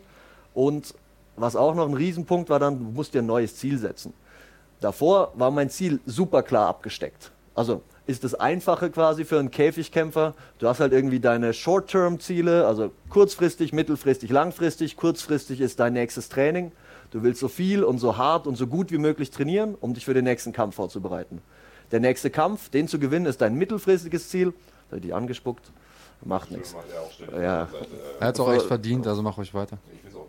Ja, er wäscht sich ja nicht so viel, von daher ist es vielleicht ganz gut, wenn man da ein bisschen drauf ausspuckt. Ähm, mittelfristiges Ziel eben nächsten Kampf gewinnen. Langfristiges Ziel eben der Beste der Welt zu werden. Hier irgendwie möglichst viel Money, möglichst viel Fame, äh, UFC Champion. Mhm. Und auf einmal alle Ziele zum Fenster raus. Und dann liegst du morgens im Bett und denkst, hey, weshalb soll ich eigentlich aufstehen? Weshalb soll ich mir eigentlich den ganzen Stress geben? Und wenn du dann eben schaffst, dir halt neue Ziele zu setzen, hast du auch wieder eine Motivation, die dich irgendwie antreibt. Und das ist, denke ich, auch ein Riesenpunkt. Und dass du halt dann am besten Ziele hast, die jetzt nicht nur auf dich fixiert sind, fixiert, fixiert. DP. ähm, weil eben, dann passiert halt sowas. Wenn jetzt dein Ziel halt ist, keine Ahnung, du willst äh, der bestausmöglich sehendste Mark Bergmann, ja gut, das wird richtig schwer. Bin ich schon lange, äh, ja, schon lange ja. Äh, werden, dann hängt es ja. halt nur an dir ab. Und dann, wenn du dann in den Spiegel schaust, stellst du fest, fuck, das geht nicht. Ähm, ich kann das auch total nachvollziehen, was du sagst. Also du hast ja gesagt, jeder hat sein Päckchen zu tragen. Bei mir ist das eben meine, meine Attraktivität. Ich meine, was soll ich machen? Aber ich habe gelernt, damit zu leben. Irgendwann muss man sich da einfach selber am Shop rausziehen. Deine Bescheidenheit auch. Ne? Bescheidenheit. Und äh, nee, aber bin ich äh, vollkommen bei dir ist äh, aber trotzdem eine lobenswerte Einstellung. Auch Glückwunsch, dass das so geklappt hat, denn viele Leute kriegen das ja nicht hin, werden dann, ich sag mal, Alkoholiker, greifen zu, was auch immer was. Warte mal kurz, äh, kann ich kurz an mein Täschchen greifen? Der Flachmann immer dabei. Ähm, ja, aber du hast es offensichtlich geschafft, aus einer erfolgreichen Karriere nach einem Niederschlag die nächste erfolgreiche Karriere äh, zu beginnen. Und das ist ja nicht selbstverständlich. Richtig, und äh, so wie ich das verstehe, machst du ja auch in Anführungsstrichen nicht nur das, sondern machst auch noch andere Sachen, oder? Ich mache relativ viel, ja. Ähm, Aber Eben. Geht dich nichts an. ja, jetzt die Frage eben, wie weit gehe ich da rein? Also es ist hier Äh, wie im Swingerclub, alles genau. kann, nix muss. Du kannst hier über alles sprechen, was du möchtest, aber Alles ähm, kann, nichts muss, kenne ich. okay, dann erzähl mal. nee, ähm, also eben dieses Coaching-Ding ist ein Projekt, das ich mache. Dann bin ich noch in, in der Schweiz an der Hochschule, so ganz seriös ähm, äh, Teilzeit angestellt und mache da ein bisschen ähm, Sportprogramm für die organisiere ich. Dann, äh, was gibt's denn noch? Ah, Fight Club Freiburg. Betreue ich eben MMA und Grappling. Falls da mal jemand Bock hat, vorbeizukommen, herzlich willkommen. Äh, Wir trainieren gut, viel, aber intelligent. ähm, Mittlerweile. ja, in, ja, mittlerweile eben. Früher, früher nicht, jetzt schon. Äh, und was noch? Ja, alles andere äh, bei persönlichen Anfragen. ah, nee, nee, nee. Großes Projekt, hätte ich fast vergessen. Ah. Hier eben, ganze Thema Concussions und äh, also Gehirnerschütterung, Schleudertraum. Eben, ich musste selbst erfahren, dass das noch ein Thema ist, das hier in Deutschland relativ wenig bekannt ist oder in Europa allgemein. Einfach weil es hier noch nicht so viele Athleten gibt oder gab, die sich damit auseinandergesetzt haben oder zumindest nicht wussten, dass sie sich damit auseinandergesetzt haben. Ja, wenn jetzt nicht Fußball Volkssport wäre, sondern vielleicht Football, Genau, dann, dann, wäre es deutlich populärer. Deshalb hat mich das auch so lange gedauert, bis ich dann irgendwann mal an die richtigen Ärzte gekommen bin. Die ersten drei Jahre habe ich mich wirklich von Arzt zu Arzt durchgeschlagen und halt die abenteuerlichsten Diagnosen bekommen. Also von irgendwie Neurologe sagt, ja, du, puh, tut mir leid, du hast jetzt halt einen Hirnschaden, äh, bleibt halt so. Wiedersehen. Sehr gut. Ja, da habe ich mir auch gedacht, danke fürs Gespräch. Äh, ich warte gerade mal unten um die Ecke und äh, schmeiß noch Geld in deine Parko ein. Ähm, ja, oder dann halt irgendwie der Nächste kommt und sagt, ja, es ist ganz klar, ähm, das Knie, dein linkes Knie, daran liegt's. Also halt wirklich so völlig abstrus. Der Experte, den du gesehen hast, hat dann halt sein Expertenfeld quasi auf dich gemünzt und ähm, hat mich dann super lange und super viel Zeit gekostet, da irgendwie Fortschritte zu machen. Und um das zu verbessern, habe ich jetzt mit äh, zwei, drei schlauen Leuten, die deutlich schlauer sind als ich, die eben hier Experten sind, was Neurologie, was irgendwie Brain Modulation und ähm, Physiotherapie und so weiter angeht, sind wir dabei, eine Klinik zu gründen, die sich eben genau auf solche Sachen spezialisiert. Und wenn jetzt hier irgendwelche Kampfsportler sind, also ich habe gehört, Kampfsportler schauen sich diesen Podcast manchmal an, ähm, die damit Probleme haben, also sei es Hirnerschütterung akut oder sei es ähm, irgendwie Langzeitfolgen, könnt gerne äh, euch an mich wenden. Ich kann euch dann weitervermitteln und äh, habe da wahrscheinlich mit das meiste Wissen in Deutschland im Moment. Äh, ohne dass ich jetzt hier eingebildet klingen will. Aber leider musste ich mich halt wirklich intensiv mit dem Thema auseinandersetzen und äh, bin dadurch jetzt halt in der Position, dass ich recht gut vernetzt bin und relativ viel weiß darüber. Das Also ist wenn, gerade so wenn ihr ein Problem Ding. habt mit äh, Schädel-Hirn, heißt es Traumen oder Traumata? Ich glaube, Tra Traumata ist, glaube ich, wirklich so korrekt, aber ich glaube, Traumen kannst du genauso sagen. Okay, sagen wir mal Traumen, einfach weil du es jetzt eingebracht hast. Ja, und er als ehemaliger UFC-Kämpfer, wer will ihm was anderes befehlen? Also genau. Im Zweifelsfall Oh, ich- gibt es einfach eine Schelle. Deswegen habe ich äh, extra nachgefragt. das heißt jetzt. Äh, Nee, ja, aber können sich Leute einfach an dich wenden über deine Social Media Kanäle und äh, mal nachfragen, wenn es da irgendeinen Schmerz gibt, wenn es da irgendeine Frage gibt? Okay, äh, dann äh, streue ich an der Stelle auch mal eine ähm, Zuschauerfrage ein. Mal gucken, ob ich das jetzt noch hin- hinbekomme. Da hat nämlich jemand gefragt, ob äh, es den Sinn macht, den Bauch abzuhärten. Denn äh, Kopf abhärten haben wir eben schon abgehakt. Äh, Savasch war das. Wie sieht es aus, wenn man im Sparring seinen Bauch abhärtet? Ist das sinnvoll oder auch Ressourcenverschwendung? Nee, also ich würde sagen, du kannst schon so Körpertreffer und so weiter und auch mal die Schienbeine und so, die kann man schon abhärten. Also ob man jetzt da irgendwelche Palmen umtreten muss, wie die Thais manchmal machen, weiß ich nicht. Aber eben so der Knochen wird schon stabiler dadurch, wenn er ab und zu mal einen Impact erfährt. Also wenn du jetzt nur noch im Bett liegst und dich nicht mehr bewegst, wird dein Knochengerüst auf jeden Fall schwächer. Ob du jetzt jeden Tag irgendwie ins Training gehen musst und dir da auf den Bauch schlagen, Weiß ich nicht. Hilft wahrscheinlich auch, wenn du normale Bauchübungen machst, aber so zusätzlich ist es bestimmt nicht verkehrt. Einfach weil du dann halt die Muskulatur da gezielt ansteuerst und so weiter und halt mal dieses Gefühl hast, wie atme ich aus währenddessen. Ähm, ja, also gegen Bauch abhärten hätte ich jetzt nichts. Äh, Ist auch da, die Dosis macht das Gift wahrscheinlich. Ja. Äh, zu viel, wenn dann irgendwie ein Milzriss bei rumkommt, ist nicht gut. Genau. Aber ähm, solange die inneren Organe nicht verletzt werden, tendenziell auch sinnvoll. ja, so, solange noch kein Blut kommt beim Pissen, äh, ist alles okay. so kann man es auch formulieren. Okay, ähm, das heißt, das sind jetzt mal alle Projekte, über die man reden kann in der Öffentlichkeit. Du bist breit aufgestellt? oder warte, warte, warte. Ich habe äh, euch natürlich Geschenke mitgebracht. Natürlich. Ah, sehr gut. Also Geschenke sollte, sollte Ähm, ohnehin eine Tradition sein. Hier einmal für dich, Herr Kranjotakis. Was ist das denn leckeres? Einmal für dich, Herr Bergmann. Danke. also hier Und steht einmal hier für äh, die Oh, Kamera. Acai. Sehr gut. Acai Amazon. Acai Amazon. No Sugar. ähm, äh, für alle, die Acai nicht kennen, Beere aus Brasilien. Ihr dürft es ruhig essen. Jetzt direkt. Nee, danke. Doch. Mit den Händen nehme ich an. Aufmachen und mit äh, Ist ein Löffel drin. Oder Ist, so? ein, ist ein Ah. Löffel drin. Also Acai, Beere aus Brasilien, äh, auch bekannt als Superfood. Ähm, hat super viele Antioxidantien, gesunde Fette wie Avocado und Nüsse. Schmeckt auch echt eigen. Also mir schmeckt super gut. Wenn du es zum ersten Mal isst, bist du wahrscheinlich eher etwas erstaunt über den Geschmack. Und ist recht schwer zu bekommen in Deutschland. Jetzt nicht mehr, weil jetzt äh, hat Herr Kraus das exklusiv Vermarktungs, äh, die Vermarktungslizenz. Die hast du gestern Deutsche. Abend noch schnell besorgt, oder? Damit du Und- hier äh, ein bisschen Werbung machen kannst. Und jeder, der ein Gym hat, sollte das jetzt unbedingt in sein Gym äh, mit einbauen. Weil eben, super kleine Portion, kannst du direkt so verkaufen. Günstiger Preis, melde dich bei mir. Top-Angebot, nur für dich. Okay, also äh, so, so nutzt man übrigens Also. Marketingfläche optimal. Wir Ähm, können noch mal reinzoomen vielleicht, weiß ich nicht. Das, oder, war jetzt äh, die Werbepause. wir Wir sind zurück. Acai No Sugar. Unbedingt kaufen. Hier noch eine Frage von Too Hot For You nochmal um dieses, äh, ja, sagen wir mal, Hirnerschütterungen, äh, Schädel-Hirntraumata-Thema dann auch vielleicht abzuschließen. Ab wann sind äh, Kopferschütterung, schreibt er, Hirnerschütterung meint er wahrscheinlich, denn gefährlich kann man dazu überhaupt was Genaues sagen. Also du hast ja vorhin schon mal gesagt, wenn das einmal passiert, ist das noch gar nicht so schlimm, aber wenn es regelmäßig hintereinander immer wieder passiert, da entstehen die eigentlichen Probleme.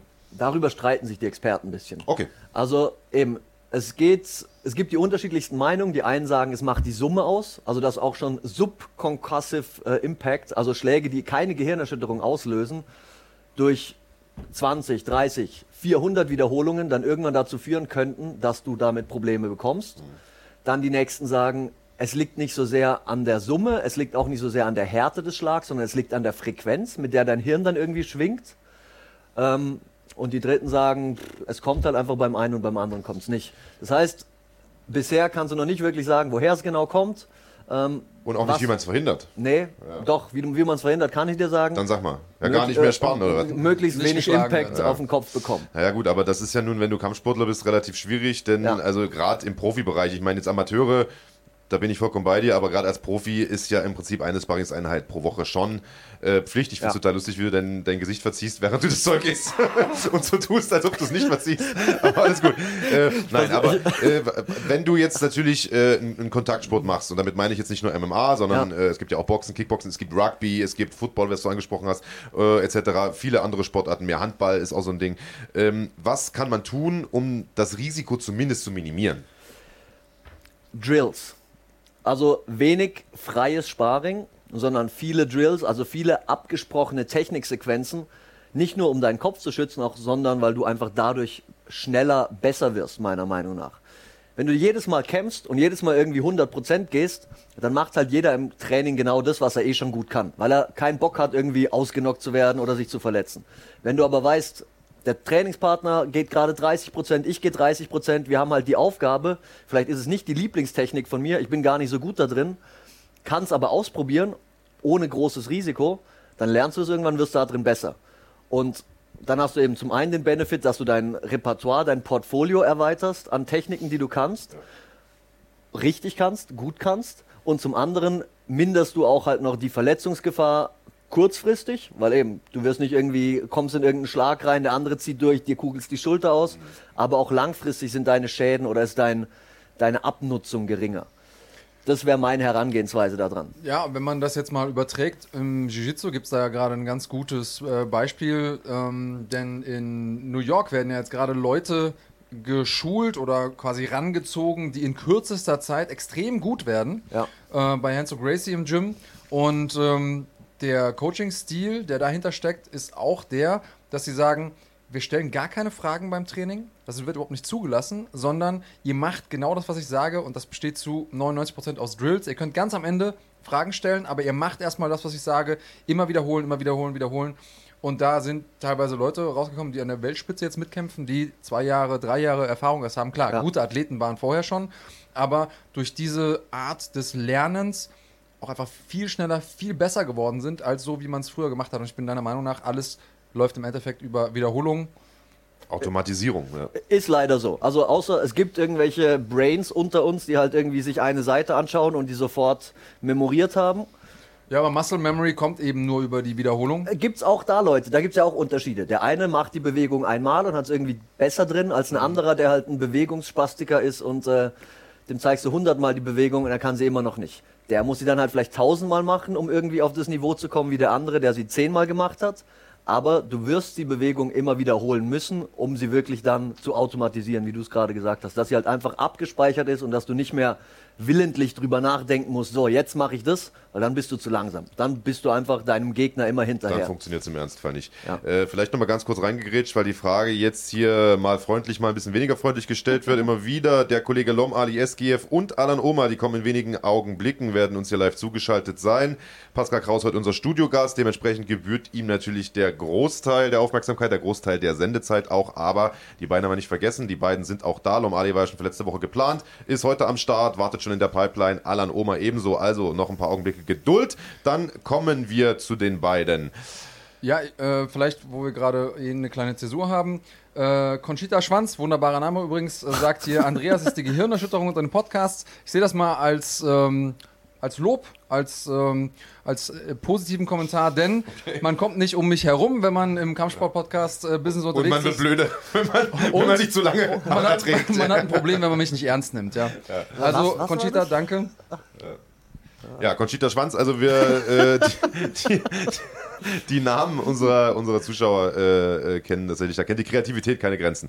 Ähm, machen wir da mal einen Cut, was, was dieses ganze Gehirnerschütterungsthema angeht. Also äh, tatsächlich ein sehr, sehr interessantes Thema. Und du hast vollkommen recht, ein Thema, das in Deutschland noch ein bisschen stiefmütterlich behandelt wird, einfach weil wir hier nicht so viele äh, Kontaktsportarten haben, wie zum Beispiel in den USA. Und wer da eine Frage hat, äh, gern bei Pascal Kraus melden. Deine Social äh, Handles, wie sind die? At Pascal Kraus, glaube ich. ne? Ed Pascal Kraus. Ja, also leicht zu finden. Der Name Mann versteckt sich nicht hinter irgendwelchen Fake-Namen wie Conchita Schwanz. Und, Du weißt doch gar nicht, ob äh, der Mensch so heißt. Vielleicht heißt er so. Vielleicht heißt er ja sie, wirklich halt es. auch Conchita Schwanz, genau. Also, ähm, ja. Dann wollten wir dazu übergehen, dass du ja vorhin mal kurz angedeutet hast, dass es vielleicht sogar noch ein Comeback geben könnte. Wie wahrscheinlich ist das Ganze? Du sagst, du fühlst dich momentan wieder fit. Hast du mit einem Arzt mal gesprochen? Hättest du rein theoretisch eine Freigabe für sowas? Oder ist das jetzt nur so ein Gefühl, das du selber hast? Man kennt ja seinen Körper selbst immer Oder um es mal auf den Punkt zu bringen, wann kämpfst du gegen Conor McGregor? Gegen Brock Lesnar, bitte. Der, der Typ ist, der ist ein Lappen. Weißt du? Okay. Nee, ähm, es gibt, gibt gerade keine genauen Pläne. Von den Ärzten her dürfte ich schon die ganze Zeit kämpfen. Also eben, es gab ja keinen wirklichen Befund, dass man sagt, hey, da man sieht Fraktur XY, du bist raus oder hier im Hirn ist eine Blutung oder was weiß ich. Ich war ja, laut Bildern war alles super. Eben das mit diesem Gleichgewichtsorgan wurde ja erst dann ganz am Schluss rausgefunden, weil die anderen zu blöd waren, dafür zu checken. Ähm, das heißt, wenn ich wollte, könnte ich sagen, hey, bucht mich, ich bin fit für einen Kampf.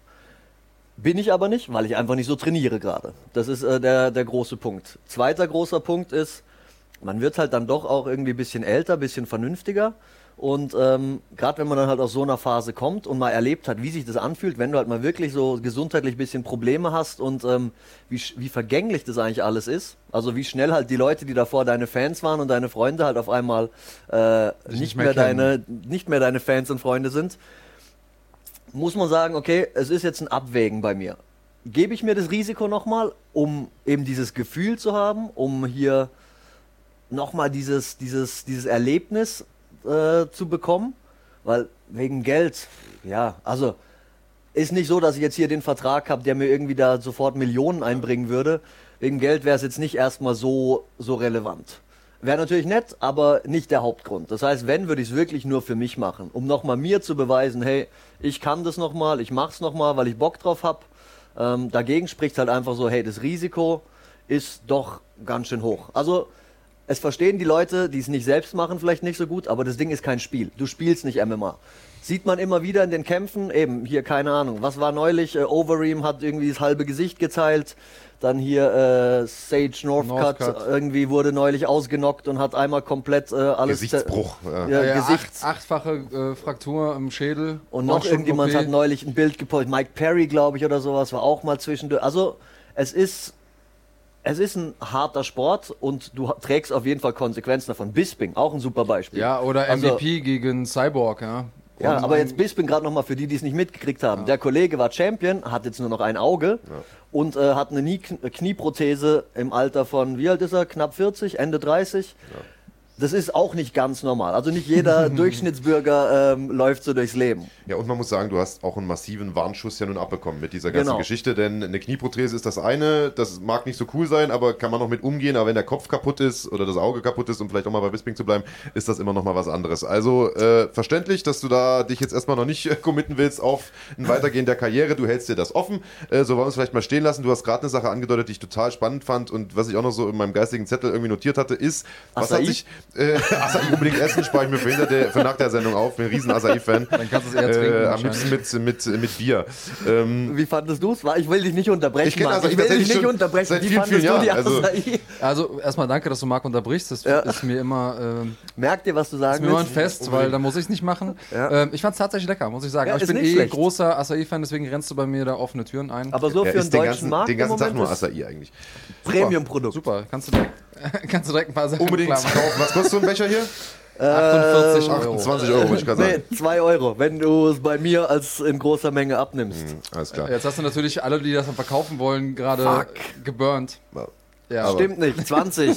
Also, unbedingt kaufen. Äh, Frage, auf die ich hinaus wollte, war, was hat sich geändert, nachdem die Karriere vorbei war? Du hast es gerade angedeutet, viele Freunde, viele Bekannte waren auf einmal weg. Nicht nur der Lifestyle war weg, Ja. sondern auch viele, die den hier gern machen, äh, waren auch weg, oder? Wie, wie war das? Erzähl mal.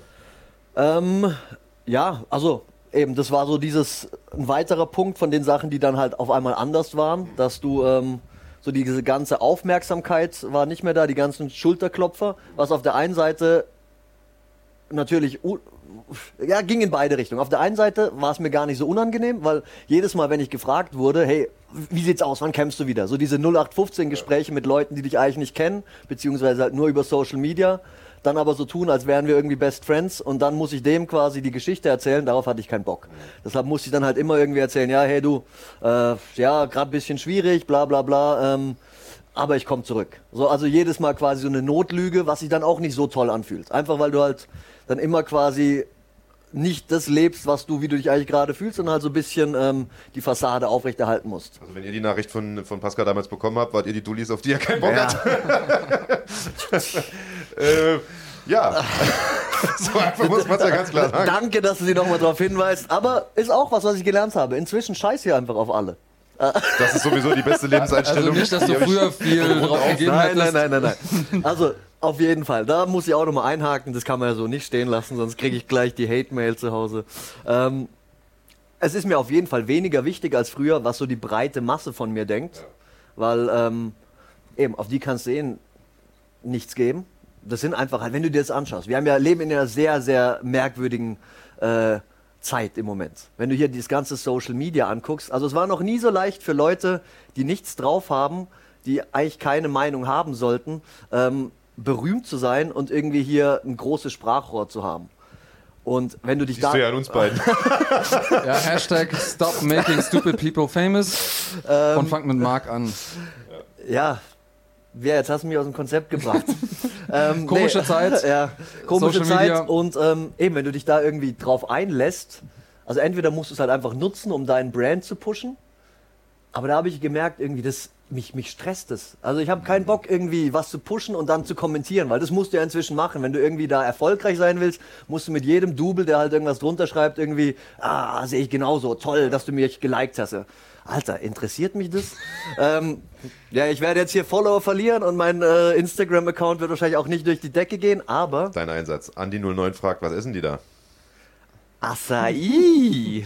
äh, beste, beste Frucht, gesund, lecker. Ähm, Ja. Bekommt Und- man langen Penis, dicke Muskeln, Ja, es wird Außenriesengehirn schlau, warte, ich zieh mich schon mal das aus. ist der Jungbrunnen in, der Jungbrunnen in Dosen. Genau, ich bin, fühle mich wie äh, 23, seitdem ich das nehme. Ich trainiere wie 23, ich flicke wie drei, äh, flicke. Flicke, also Flicke. Fahrrad flicken. Ja. Äh, Nur, dass Socken, ihr, Socken. dass es keiner falsch verstanden Also hat. unbedingt kaufen und kostet auch nur, glaube ich, irgendwie, was hast du gesagt, 12 Euro der Becher. Ja, relativ also, Unbedingt äh, kaufen von Pascal Kraus. Jetzt äh, haben wir hier einen Kollegen in der Pipeline. Ich weiß, ihr wartet alle auf Lom Ali SGF. Der kommt auch gleich. Vorher haben wir aber noch jemand anderen, einen, der ebenso wie du ein OG des deutschen Kampfsports ist. Lieber Andreas, ich glaube, du hast ihn schon mehr oder weniger. Ich habe ihn in der Leitung. In und der er Leitung? Ready to go. Pascal, ich würde dich bitten, du kannst dich am Gespräch gerne beteiligen. Stöpsel Mhm. das einfach ins Ohr, während du deine wunderbare, gesunde Acai genießt. Äh, der junge Mann, von dem ich spreche, ist niemand Geringeres als Alan Oma, seines Zeichens ebenfalls einer der wenigen deutschen Kämpfer, die jemals den Sprung in die größte Liga der Welt geschafft haben, die UFC. Da im Hintergrund sehen wir ihn schon, hinter meinem Kopf lungert da rum.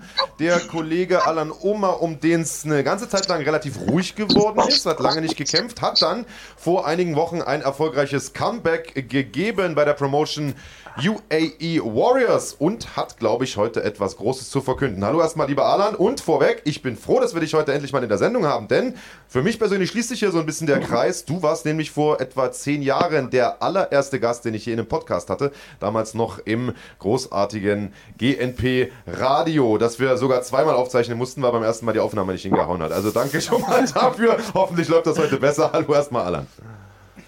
Hi Marc, grüß dich. Hallo Andreas. Ich freue mich, bei euch in der Sendung sein zu dürfen und ähm, ja, Wir haben hier sogar noch einen alten Homie von dir sitzen. Mir sagst du nicht Hallo, oder wie? Er hat dich nicht Nein, gesehen. Junge. Nee, schon vorbei. Ja. Grüß dich, Pascal. Also, Beef jetzt hier zwischen Pascal Kraus und Alan Oma. Ja. Ja, Alan, Glückwunsch erstmal zu einem äh, tollen Sieg nach einer doch recht langen äh, Auszeit, einem beeindruckenden, sehr, sehr dominanten Sieg. Und das soll es für dich nicht gewesen sein. Ganz im Gegenteil, soll jetzt in näherer Zukunft weitergehen mit der sportlichen Karriere. Erzähl mal ein bisschen. Ja, erstmal vielen Dank. Ähm, war, war ja jetzt zwei Jahre fast weg und ähm, musste mal wieder kämpfen. Wurde auch von einigen Seiten unter Druck gesetzt, was ich auch gut finde, weil ich so ein bisschen, äh, irgendwie auch ein bisschen, ehrlich zu sein, die Motivation verloren hatte. Ähm, ich bin jetzt aber wieder da und ähm, freue mich auf ein großartiges Jahr 2020. Es stand kurzfristig sogar mal im Raum, ob du überhaupt noch mal kämpfst ob, oder ob du zurücktrittst, oder? Nö, ob ich zurücktrete jetzt offiziell nicht, aber. Aber ob du überhaupt noch mal kämpfst, das habe ich zumindest ja, mal äh, so- so hören. Sache, keine Ahnung. Ich hatte wirklich tatsächlich, nachdem es letztes Jahr mit der UFC äh, in Berlin nicht geklappt hatte, oder wo war es? Hamburg? Hamburg. Äh, Hamburg, ähm, hatte ich total die Motivation verloren und ähm, musste mich erstmal selber wiederfinden, äh, ob ich überhaupt noch Bock habe zu kämpfen außerhalb der UFC und ähm, ja, hier bin ich. Was hat dazu geführt, dass du noch Bock hattest und wer hat dich denn unter Druck gesetzt? Du hast ja gerade gesagt, da gab es jemanden, der dich gedrängt hat. Nee, also jetzt nicht, niemand Spezifisches, sondern eher mein Team, das ganze Gym. Ähm, die warten alle sehnsüchtig, dass ich wieder kämpfe und äh, also ich sag mal so indirekt unter Druck gesetzt worden. Und äh, ich wollte meine Leute nicht im Stich lassen, bin dann wieder, äh, hab wieder einen Kampf angenommen bei UAE Warriors und ähm, wollte den Jungs, den gerade, wir haben gerade viele Amateure bei uns im Gym, viele Jugendliche, die stark sind und zu mir aufschauen und ähm, denen wollte ich natürlich zeigen, wo der Hammer hängt und äh, äh, wie man es richtig macht. Wo der Frosch die Locken hat, sozusagen. Ist natürlich für dich, der jetzt gerade von der größten Bühne der Welt kommt, von der UFC kommt, ähm, ganz woanders hinzugehen. Wie war der Umstieg für dich? Äh, der Umstieg war, ja, holprig würde ich nicht sagen, aber ich habe das jetzt mal so ein bisschen, ich war auch nicht ganz zufrieden mit der Sache. Äh, ich habe das so als äh, eine Sache gesehen, die mich jetzt zwei Schritte nach hinten bringt. Ähm, so hatte ich am Anfang das Gefühl, aber diese jetzt im Nachhinein, was sich jetzt so alles entwickelt hat, waren diese zwei Schritte eigentlich nur ein Anlauf für was Größeres.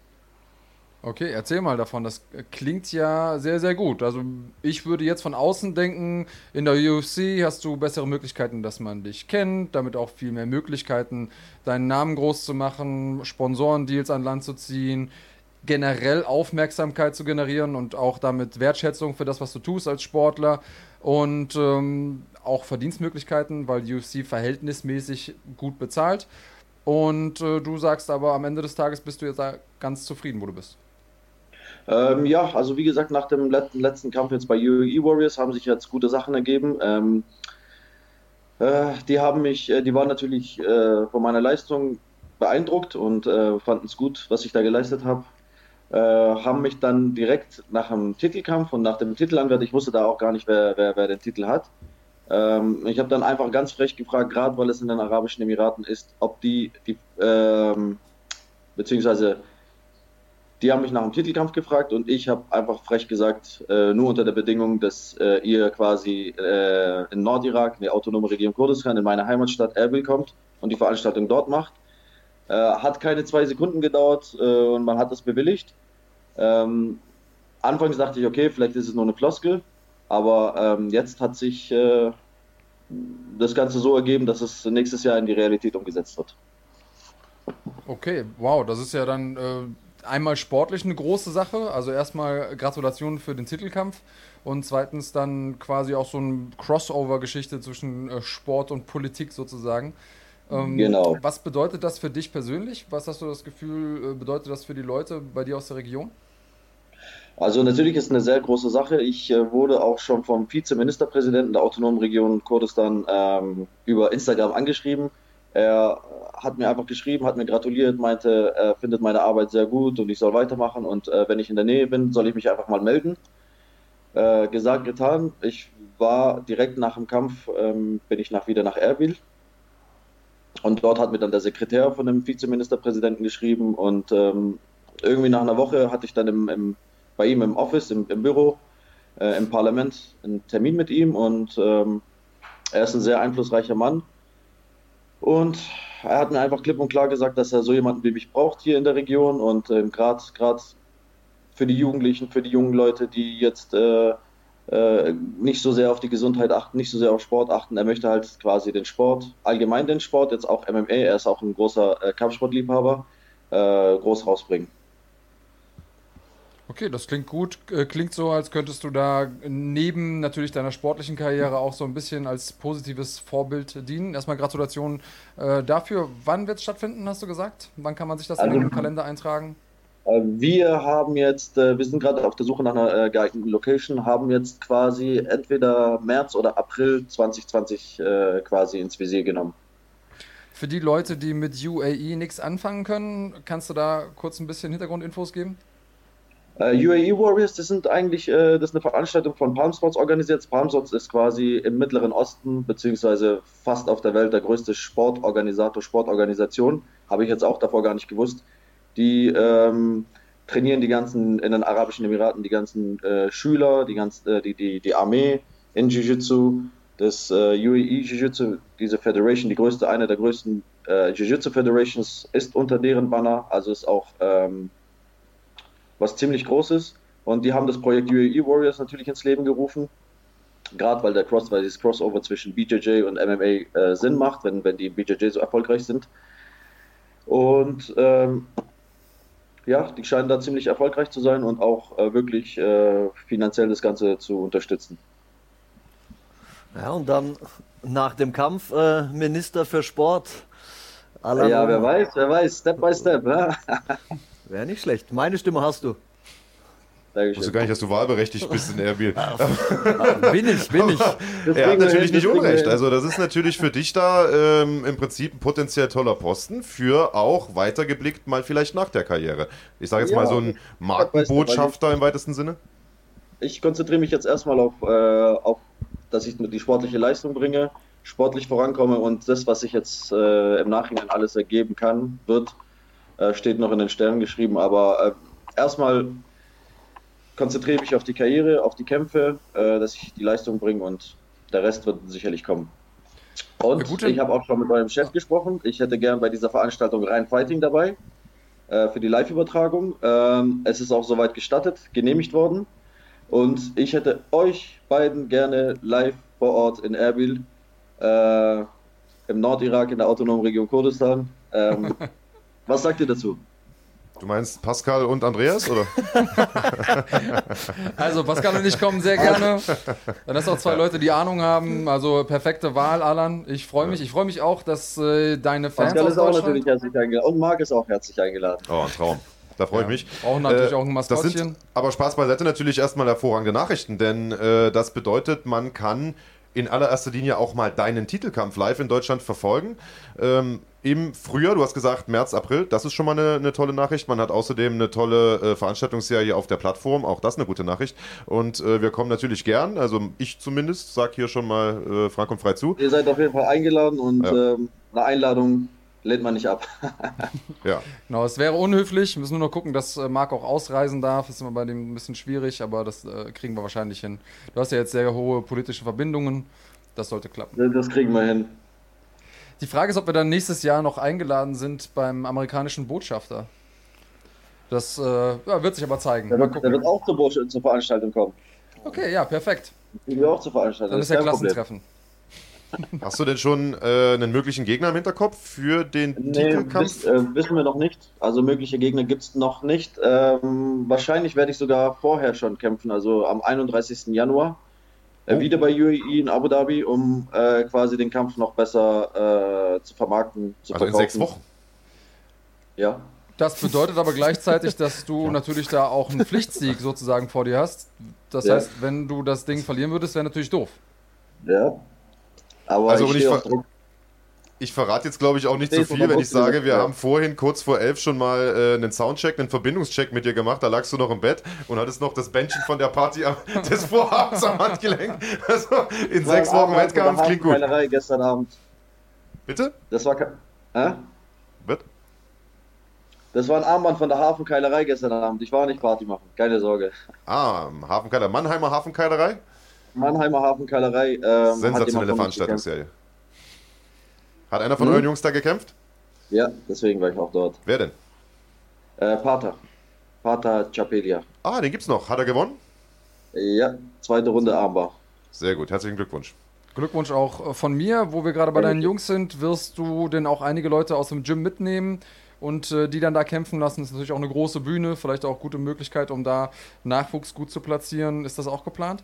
Definitiv ja. Also äh, ein, zwei Jungs habe ich schon im Visier, die ich jetzt äh, zur Veranstaltung da mitnehmen werde. Und ähm, das wird auch soweit von der, von der Organisation zugestimmt. Die fressen dir aus Jetzt, der jetzt, Hand. jetzt sitze ich am Hebel. Jetzt sitze ich da am Ah. Hebel. Alan, ich melde mich auch mal bei dir. Ich hätte auch noch jemanden, Ja, den ich gerne da unterbringen Ich würde. Äh? Nee, nee, nee, du musst schon kämpfen, Pascal. Ah, weiß Hä? ich nicht. Aber ich komme zumindest so als Tag-Team-Partner vielleicht. Okay, super. Dann äh, schreibst du mir bitte eine Nachricht, wen du hast. Ja. Deine. Inbox wird auf jeden Fall voll sein. Pascal könnt ihr ja buchen als medizinischen Berater, haben wir ja gehört. Der ist auf jeden Fall da jetzt relativ gut aufgestellt. Du bist aber fit, alles äh, dran, alles an der Stelle, wo es sein muss. Alles, alles fit, alles super. Wie gesagt, es kann ja sein, dass ich jetzt schon fast äh, in sechs Wochen wieder kämpfe. Ähm, gucken wir mal. Mensch, Alan, das sind rundum hervorragende Nachrichten. Ich glaube, da spreche ich jetzt hier mal für alle. Dann danke ich dir erstmal, dass du hier nach einer vermutlich kurzen Nacht, Mannheim ist ja auch ein Stück äh, und eine Siegesfeier gab es sicherlich auch, äh, dich hier doch rechtzeitig äh, für Kämpferverhältnisse zugeschaltet hast.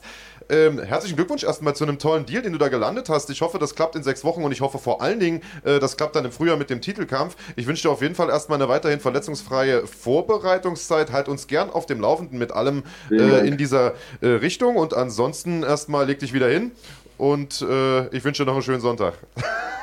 Dankeschön, ich euch auch. Ich erwarte euch alle März, April in Kurdistan. Pascal, Marc, Andreas, ihr werdet äh, hoffentlich live dabei sein. Ähm, ihr seid danach, nach der Veranstaltung bei mir zu Hause, meine Gäste. Wir machen eine Woche Urlaub zusammen. Ähm, Ja, das muss ich erst beantragen zu Hause, aber alles andere klingt Gut, schon mal gut, großartig. okay, sehr gut. Die Regierung Also- erst noch zustimmen hier, die Regierung Kranjotakis. Die, die Also- Regierung Kranjotakis. Ja, genau so sieht's aus. Also, Alan, besten Dank, war mir ein Fest mit dir zu Vielen sprechen. Dank. Danke, dass ich dabei sein durfte, obwohl ihr mich Sehr gern. nicht so gut angekündigt habt. Ja, bei uns werden nur Bio-Deutsche Ja, beworben, deswegen haben wir nur den Pascal Kraus äh, Ja, auf, dem, auf der Grafik. Sind verdammte Rassisten. Ja, ja, das sind reine Ja, Rassisten vor allem der Grieche. Der Grieche und der Türke hinter der Kamera sind die schlimmsten. den Andreas Genau. schnapp ich mir noch. Ja. Oh, oh. Wenn wir dann in Erbil sind, dann äh, hat unser letztes Stündlein wahrscheinlich geschlagen. Oh, Also. Alan, in diesem Sinne, Marit. Männer, beste Grüße nach euch Stuttgart. Und äh, hoffentlich bis bald, ja? So machen wir's. Bye bye. Pascal. Ciao, mach's gut. Das war der großartige Alan Oma mit großartigen Nachrichten. Also sehr, sehr wichtig auch für die Region Erbil. Große Sportveranstaltung dort. UAE Warriors, eine der größten Veranstaltungsserien im Mittleren Osten. Und wer sich ein bisschen auskennt mit der Region und mit Kampfsport, der weiß, dort gibt es sehr, sehr große Kampfsportveranstaltungen. Da steckt eine ganze Menge Geld drin. Das wird mit Sicherheit ein toller Event. Und wenn Alan sagt, er hat sogar das Go, noch ein paar deutsche Kämpfer mitzunehmen, dann profitiert ja auch die heimische Szene davon. Ich freue mich auf jeden Fall riesig, da mal hinzufahren. Ich freue mich vor allen Dingen riesig, das Ganze kommentieren zu dürfen. Da freue ich mich riesig drauf. Und weil ich weiß, dass ihr alle schon seit langer, langer Zeit drauf wartet, kommen wir jetzt auch zum Kollegen Lom Ali Eskiev. Zumindest versuchen wir es mal, würde ich sagen, den in die Sendung zu holen, lieber Andreas. Das war ja letzte Woche nicht ganz so einfach. Ja, Er ist gerade auch tatsächlich nicht online. wir probieren es aber trotzdem mal. also wir versuchen es trotzdem mal mit dem. Lom Ali. Nein, es klingelt. Wenn nicht, haben wir auch noch eine schöne Ankündigung hier zu machen, aber wir gucken das mal. Es ruft zumindest schon mal. Er sieht doch gut aus. Da ist er. Ah, wunderbar, da ist er, Lom Ali Eskiev. Lang haben wir gewartet, eine Woche in the making und da ist er. Sei gegrüßt, mein Lieber, wie geht's dir? Oh, ich sitze hier so ein bisschen im Weg, man Hi. sieht dich gar nicht. Alles gut. Wie geht's euch? Hervorragend. Bist du wieder gesund? Du warst ja letzte Woche ein bisschen krank, habe ich gehört. Ich bin dabei, gesund zu werden. Ja, was hast du denn gehabt? Die Männergrippe, ne? Die ist, äh, die Nein, ist nein, da fühlt jeder Mann hatte- mit, das ist besonders schlimm. Ich hatte Bronchitis. Oh, Bronchitis. Oh, na gut, das klingt schon ein bisschen Ja. ernster. Dann äh, auf jeden Fall gute Besserung an dieser Stelle. Der Grund, warum wir dich ursprünglich eingeladen haben, ist, dass du vor einiger Zeit ja ein sehr, sehr erfolgreiches, ja, Comeback ist vielleicht zu viel gesagt, aber auf die Siegerstraße zurückgekehrt bist. So wollen wir es sagen, mit einem äh, ja, beeindruckenden K.O.-Sieg bei ACA, eine der stärksten MMA-Ligen der Welt. Vielleicht mal rückblickend, wie sehr hast du dich denn gefreut, nachdem du ja im Kampf davor selber ein K.O. hinnehmen musstest, wieder zurück zu sein auf der Gewinnerseite? Natürlich habe ich mich sehr gefreut. Das war. Ich bin ja realistisch. Letzter, vorletzter Kampf war eher knapp, ganz knapp. Ich hätte den auch besiegen können. Der letzte war, bin ich halt so unglücklich K.O. gegangen, Anfang der Runde. Ich wusste ja, die waren nicht unbedingt viel besser als ich oder haben mich dominiert. Ich habe mir schon gedacht, das wird ein Kampf. Natürlich bleibe ich realistisch, kann wieder sowas passieren, aber der Sieg war für mich natürlich sehr wichtig. Ja, die meisten Leute kennen dich aus Deutschland, äh, aus den Schlachten, die du hier geschlagen hast, unter anderem gegen Saba Bolagi, mittlerweile auch der Name, äh, vielen deutschen MMA-Fans ein Begriff. Sag mal, gibt es nochmal die Möglichkeit, dich vielleicht in, irgendwann in Deutschland zu sehen oder müssen die Leute bei ACA einschalten? Ähm, was steht für dich an in der Zukunft? Ich hatte insgesamt vier Kämpfe Vertrag mit ACA. Zwei Kämpfe habe ich schon gemacht. Ich habe noch zwei Kämpfe offen. Ich glaube mittlerweile, früher war das ja ACB, jetzt ist es ACA raus. Natürlich, zum Beispiel, wenn GMC mir irgendwas anbietet, muss ich das für mich lohnen, weil warum soll ich für kleineres Geld bei GMC kämpfen, wenn ich weiter bei ACA kämpfen kann? Aber so, ich würde schon sehr gerne in Deutschland kämpfen. Vor, vor dem Publikum und alles, aber das Angebot muss stimmen. Okay, die Umstände müssen stimmen. Richtig. Ja, das ist äh, natürlich absolut verständlich. Jetzt äh, ist es äh, so, dass äh, man weiß, dass die äh, Gehälter, die bei ACA gezahlt werden, natürlich schon ganz ordentlich sind und es, glaube ich, relativ schwierig ist für jeden deutschen Verhalter, Veranstalter da mit äh, zu mischen. Jetzt hast du gesagt, zwei Kämpfe hast du noch bei ACA. Ja. Die wirst du beide im nächsten Jahr wahrscheinlich bestreiten? Die werde ich wahrscheinlich, den ersten Kampf werde ich im März machen, so wie ich die verstanden habe, und den zweiten gucken wir. Ich hatte auch letztens in Polen, ich hatte auch letztens in Polen so viele Fans dabei, die sind jetzt richtig in- daran interessiert, ein Event in Deutschland zu machen. Die suchen schon nach Hallen, vielleicht machen die ein Event in Deutschland. Es gab haben ja gesehen, SCB, es gab ja zu SCB-Zeiten schon mal einen, ich glaube sogar in Stuttgart oder irgendwo in Süddeutschland. Ähm, das war ein bisschen kurzfristig, war jetzt nicht so viele Leute damals in der Halle, gab es keine Zeit, das Ganze zu promoten. Ja. Äh, jetzt will man da einen zweiten Anlauf wagen, mit dir dann wahrscheinlich als Zugpferd oder wie muss man sich das vorstellen? Gibt es da auch einen Richtig. Zeitpunkt schon, der da mal genannt wurde? Das wird auch wahrscheinlich so März, April sein. Wenn das klappen sollte, die gucken jetzt Hallen in Köln, Düsseldorf. Wenn es mal klappt, dann kommen die hier hin. In Stuttgart hatten die kein richtiges Main Event. Die hatten auch keine Leute, die hatten auch keine gute Werbung gemacht. Und hier, wenn ich schon da kämpfe, kommen schon eine Menge Leute. Dann werden ein paar Kämpfer, falls das mal stattfinden sollte, werden ein paar Kämpfer einen Kampfvertrag bekommen, die Zuschauer mitbringen. Und ich entscheide da mit, wer da kämpfen wird. Also Andreas, falls du Lust hast, kannst du mit einsteigen. Okay, Pascal, ich lasse es mir mal durch den Kopf gehen. Äh, die Zahlen scheinen ja spannend zu sein.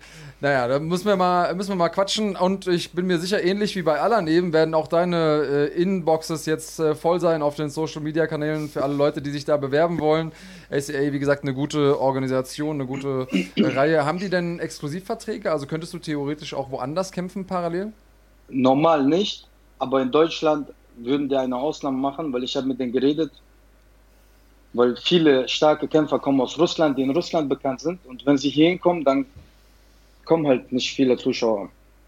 Aber ich könnte rein theoretisch mitentscheiden, wer einmal für einen Kampfvertrag mit draufkommen könnte. Hey, Lom, hi. Ich habe Ja, noch gar nicht ja. Hallo gesagt. Ich habe einen starken Iraner. Ein guter Ringer. Ich melde mich mal bei dir. Der hätte bestimmt Interesse. Okay, wenn, wenn, dein, wenn dein iranischer Kämpfer 300 Leute mitbringt, versuche ich den drauf zu Locker, locker. Die ganze Familie. Ja? Okay. Herr Iran kommt mit. Ja. Das ist übrigens Matchmaking, wie es funktioniert. Das habt ihr jetzt mal live und in Farbe mitbekommen. Also die Veranstalter haben natürlich Interesse daran, die Halle voll zu bekommen, Tickets zu verkaufen. Das heißt, jeder Kämpfer, der potenziell viele Leute die Gage auch gleich noch diskutieren? Oder? So, sollen wir gleich noch Geschäfte machen? Nein, mit der Nein, dann Gaza machen wir, machen wir privat. Mit der Gaza habe ich nichts zu tun. Ich muss auch sagen, die werden wahrscheinlich auch nicht so viel bekommen.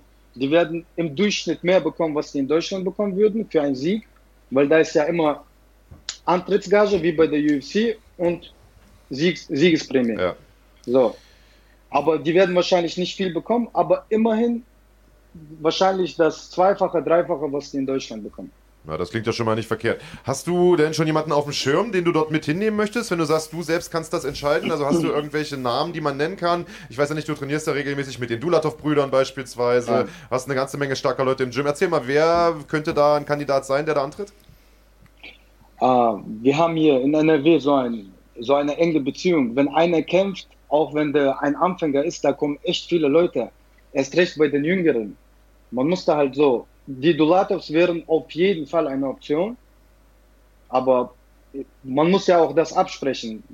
Die wollen natürlich zum Beispiel solche Leute wie, keine Ahnung, die ein bisschen erfahrener sind. Zum Beispiel Anatoly Bal wäre nicht schlecht. So einer zum Beispiel. Na, lass Ich das will mal nicht- die GMC-Matchmaker hören.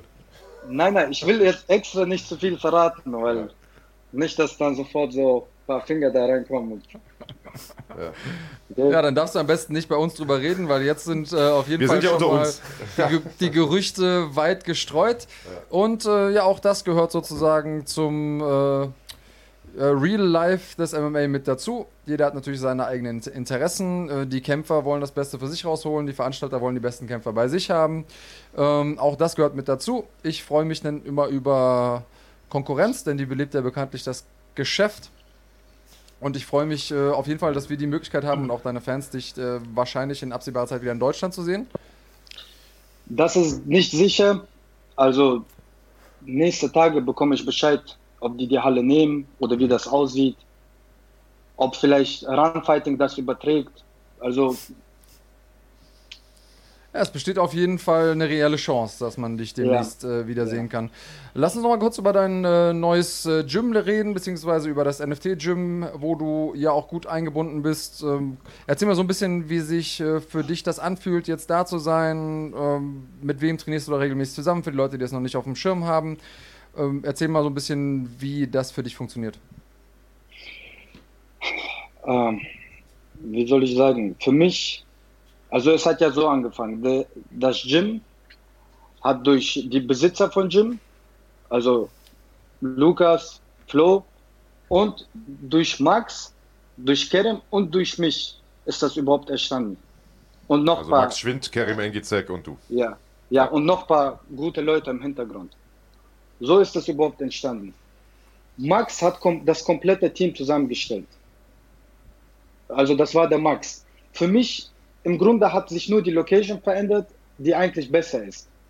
Leider ein bisschen weiter hinfahrt, aber Neues war hier, Ringer Halle bei mir und das war eigentlich nur die Location. Und paar natürlich ein paar Vorteile dadurch. Ja, räumliche Also, Vorteile, ich- sehr, ja. sehr moderne Trainingsumgebung und so weiter. Richtig. Ja, und sehr starker Richtig. Trainingspartner auf jeden Fall auch. Ähm, Sehr ich würde hier mal auf, Trainingspartner. Ich würde hier mal auf eine Zuschauerfrage eingehen. Wir sind ja eine interaktive Sendung äh, und zwar fragt Patron Army, äh, wie es mit der UFC äh, bei dir aussieht. Das ist ja so ein bisschen der Traum eines jeden Kämpfers, das Ziel eines jeden Kämpfers. Jetzt haben wir gehört, du fühlst dich ganz wohl bei ACA. Die Honorare, die Kampfgagen, Kampfbörsen sind da auch äh, mehr als in Ordnung, wie man hört. Ähm, Würdest du sagen, du könntest dir vorstellen, deine Karriere auch bei ACA zu verbringen? Oder hast du im Hinterkopf immer noch so ein bisschen den Traum, doch äh, den Sprung in die UFC zu schaffen, wie so viele andere äh, talentierte junge Kämpfer? Äh, UFC hat einmal angefragt, wo ich frisch bei ACB unterschrieben habe, haben mein Führungszeugnis verlangt. Ich weiß nicht warum. Der war sauber. Wollte ich gerade sagen, wie sah das Und- denn aus? Äh, Der war kom- komplett sauber. Komplett sauber. Ich habe mich selber gewundert. Auf jeden Fall. Ah, ich lasse es einfach auf mich zukommen. Okay, also also- offen für alles. Ich bin offen für alles. Mein Vertrag läuft, wenn der zu Ende ist, gucken wir. Wir wissen ja nicht, wie die anderen Kämpfe ausgehen.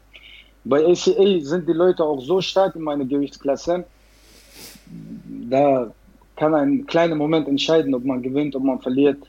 Das ist, man weiß ja nicht, wie es weitergeht. Ja, und wir haben ja gestern Nacht erst äh, bei UFC 245 einen ehemaligen ACA-Champion gesehen, Piotr Jan, der da Uriah Faber gnadenlos zerlegt hat. Also das Niveau bei ACA tatsächlich sehr, sehr hoch, nicht nur europaweit, sondern weltweit gesehen. Also das auf jeden Fall nicht einfach ist, da nach oben zu schaffen. Was glaubst du, wie weit bist du entfernt von äh, einem eventuellen Titelkampf dort? Also ein guter Sieg, dann könnte man mir einen Titelkampf geben. Tatsächlich. Ja, das geht fix. Also es ist, es ist ja so, ich sage ja, die Konkurrenz ist so groß, einer gewinnt vier Kämpfe, dann kommt einer, der besiegt ihn, dann ist er ein bisschen höher, dann besiegt der andere ihn, das ist so ein bisschen hin und her. Jetzt ist da einer, der hat jetzt letzten Kämpfe alle gewonnen und wenn ich den besiege, wäre ich eigentlich der Nächste. Eigentlich. Aber das entscheiden am Ende die, die haben auch ein bisschen so, so wie Heimvorteil, die wohnen ja da in Tschetschenien und ihre Kämpfer werden vielleicht ein bisschen eher näher an den Titelkampf geschoben. Aber die Der sind schon Politik liegt fair. dann da auch. Aber die, im Großen und Ganzen sind die ganz fair. Mhm. Und wegen Peter Jan und Alex Volkanovski, mit denen habe ich einen Monat lang trainiert in Thailand. Deswegen sind die so gut. Ja, ich habe genau meine, meine Tricks haben die da benutzt, habe ich gesehen. Das erklärt auf jeden Fall einiges. Nein, mit denen habe ich trainiert und äh, Pascal Kraus kann das, kann das bestätigen. In der UFC sind auch nur Menschen. Und Sparring ist das. Sparring war das immer ausgeglichen. Jetzt ist einer schon UFC-Champion geworden. Also, da sind die Kameras besser einfach. Also, da bestätige ich wirklich gerne. Also, inzwischen muss man sagen, dass das Level, was jetzt da im Osten passiert, irgendwie AC, ACA oder KSW oder sowas, ist nicht mehr hinten dran. Das ist einfach das Marketing vielleicht noch nicht ganz so weit, aber Nein. vom Niveau der Kämpfer ist es ähnlich gut.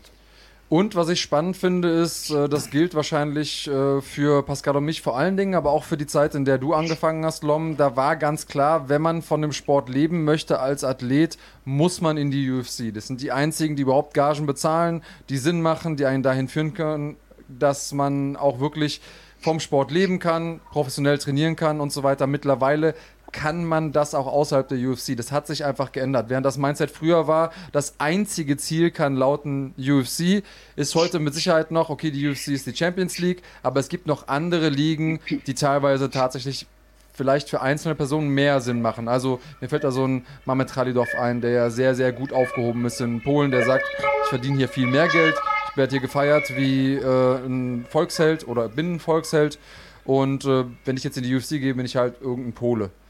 Und ähm, das äh, freut mich auch zu sehen, weil ich mich auch freue, dass mehrere Leute, die ich kenne aus meinem Umfeld, mittlerweile in der Lage sind, auch von dem Sport zu leben. Und das ist für mich äh, eine gute Entwicklung. Ja, mein Ziel war es, wo ich angefangen habe, KSW zu kommen, weil als ich jünger war, habe ich mir immer Mehmet Khalidov angeguckt und ich dachte mir so, boah, da will ich auch kämpfen. Und nach vier Kämpfen hatte ich die, schon die Chance, da zu kämpfen.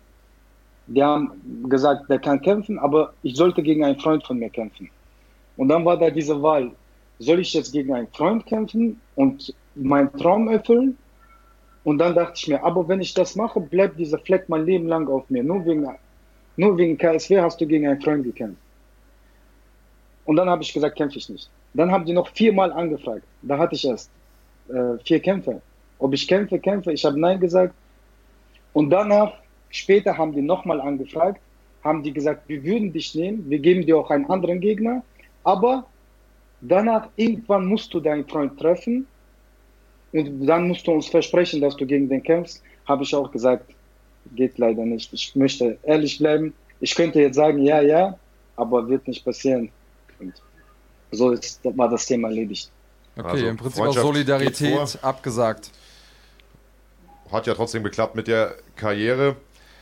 Äh, Lom, wir danken dir, dass du dir die Zeit genommen hast, hier mal kurz zugeschaltet zu werden. Ich glaube, du hast ja einigen Zuschauern einen großen äh, Gefallen getan. Eine Frage vielleicht noch, bevor wir dich gehen lassen. Der Luca hat die ganze zweimal sogar schon gestellt. Was wäre dein Traumgegner? Ganz egal jetzt in welcher Organisation. Mein Traumgegner? Cap Swanson. Oh, sehr gut. Ja, das wäre tatsächlich ein Kracherkampf. Warum genau der? Weil der kämpft, ich finde das schön, wie der kämpft, der knallt, der ist wild. Das gefällt mir. Gute also Beinarbeit, ich, bin, ich bin selber, ich bin selber Ringer, aber ich mag nicht, wenn einer die ganze Zeit auf den Boden geht, weil ich habe mein Leben lang gerungen, ich will jetzt auch mal im Stand kämpfen, sonst könnte ich das selber auch in der MMA machen. Wäre schon ein guter Kampf. Also, das wäre doch mal eine tolle Paarung. Sollte das irgendwann mal klappen mit der UFC-Karriere, dann wäre das ein Kampf, auf den wir uns mit Sicherheit freuen würden. Lom, vielen Dank, dass du dir die Zeit genommen hast. An dieser Stelle vielleicht auch nochmal äh, Props für die Gardinen, die du da im Hintergrund hast. Die sehen wirklich absolut geil aus. Viel Erfolg außerdem weiterhin. Wir hoffen, dass das klappt mit der ACA-Veranstaltung nächstes Jahr äh, in Deutschland. Sollte es klappen, denk bitte an den Kollegen Pascal Kraus hier drüben, der will seinen Iraner unterbringen. Und äh, gib, uns, gib uns bitte Bescheid mit allen Infos zu dieser Veranstaltung. Wir freuen uns schon riesig darauf. Unbedingt Acai äh, essen. Brauchst du Acai bei dir im Gym? ja. Das nehme ich nicht. Wenn ansonsten nichts mehr ist, ihr beiden, dann würde ich den Lom ja auch vom Haken lassen. Nee, okay, auch von mir liebe Grüße. Dankeschön. Macht gut. Besten Grüß an den Rest der Bande da im NFT-Gym und wir hören uns. Ciao. Okay. Tschüss. Bye, bye. Also, das war Lom Ali SGF. Ich nehme mir erstmal hier den Knopf aus dem Ohr, damit ich mich nicht die ganze Zeit selber höre. Ich verstehe langsam, was der Andreas Kranjotakis hier die ganze Zeit aushalten muss, wenn er sich jetzt schon ja, über zwölf Stunden am Stück mein Gesabbel anhören muss. Es war eine sehr, sehr lange Sendung heute, eine total interessante Sendung. Eine Sendung, die aber noch nicht am Ende ist. Ein Schmankerl haben wir noch. Vorher würde ich allerdings mir die Zeit nehmen, den großartigen Pascal Kraus zu verabschieden, damit er hier nicht die ganze Zeit rumsitzen muss, wie bestellt und nicht abgeholt, Pascal. Und bei uns ist es Usus, dass der Gast das letzte Wort hat, zumindest das vorletzte heute. Falls du noch irgendwas sagen möchtest, Leute grüßen, deine Acai ein bisschen anpreisen möchtest, sonst irgendetwas, äh, immer gerne. Warte, ich muss mal kurz überlegen. Gibt es noch irgendwas, was ich hier äh, bewerben wollte? Äh, nee, ich habe, glaube ich, alles untergebracht, was ich unterbringen will. Ähm, vielen Dank, war cool, hat Spaß gemacht, äh, hat ein bisschen gedauert, bis wir uns gefunden haben. Aber du, wenn äh, es euch auch gepasst hat, können wir das gerne mal wieder machen. Da habe ich bestimmt ein paar andere Sachen, die ich dann gerne präsentieren werde. Mal sehen, was du bis dahin verkaufst, ja. Wir werden einfach hier zum Teleshopping-Sender. Staubsauger und so weiter. Ja, genau. ähm, nee, war cool und äh, wer weiß, vielleicht sieht man sich äh, im normalen Leben oder auch nochmal irgendwie hier bei irgendeiner Fight-Gala. Das will ich doch hoffen. Immer sehr, sehr unterhaltsam, äh, sich mit dir zu unterhalten, lieber Pascal. Das war der großartige Pascal Kraus und das war es auch schon fast mit der vorletzten Folge Schlagwort für dieses Jahr. Aber wie gesagt, ich habe es gesagt, ein Schmankerl haben wir noch. Und äh, das gibt es jetzt gleich in wenigen Augenblicken zu sehen. Wir haben es letzte Woche schon mal angekündigt, lieber Andreas Kanyotakis. Nachdem wir gestern UFC 245 gesehen haben, ein Riesenevent, schließen wir das Jahr nächste Woche ab mit dem absoluten Kracher im Kickboxen. Es gibt den Rückkampf zwischen Badr Hari und Rico Verhoeven. Das Ganze exklusiv im deutschsprachigen Raum auf runfighting.de im Pay-Per-View. Wir werfen mal kurz einen kleinen Blick rein wie die Geschichte dieser beiden aussieht und was da nächste Woche zu erwarten ist.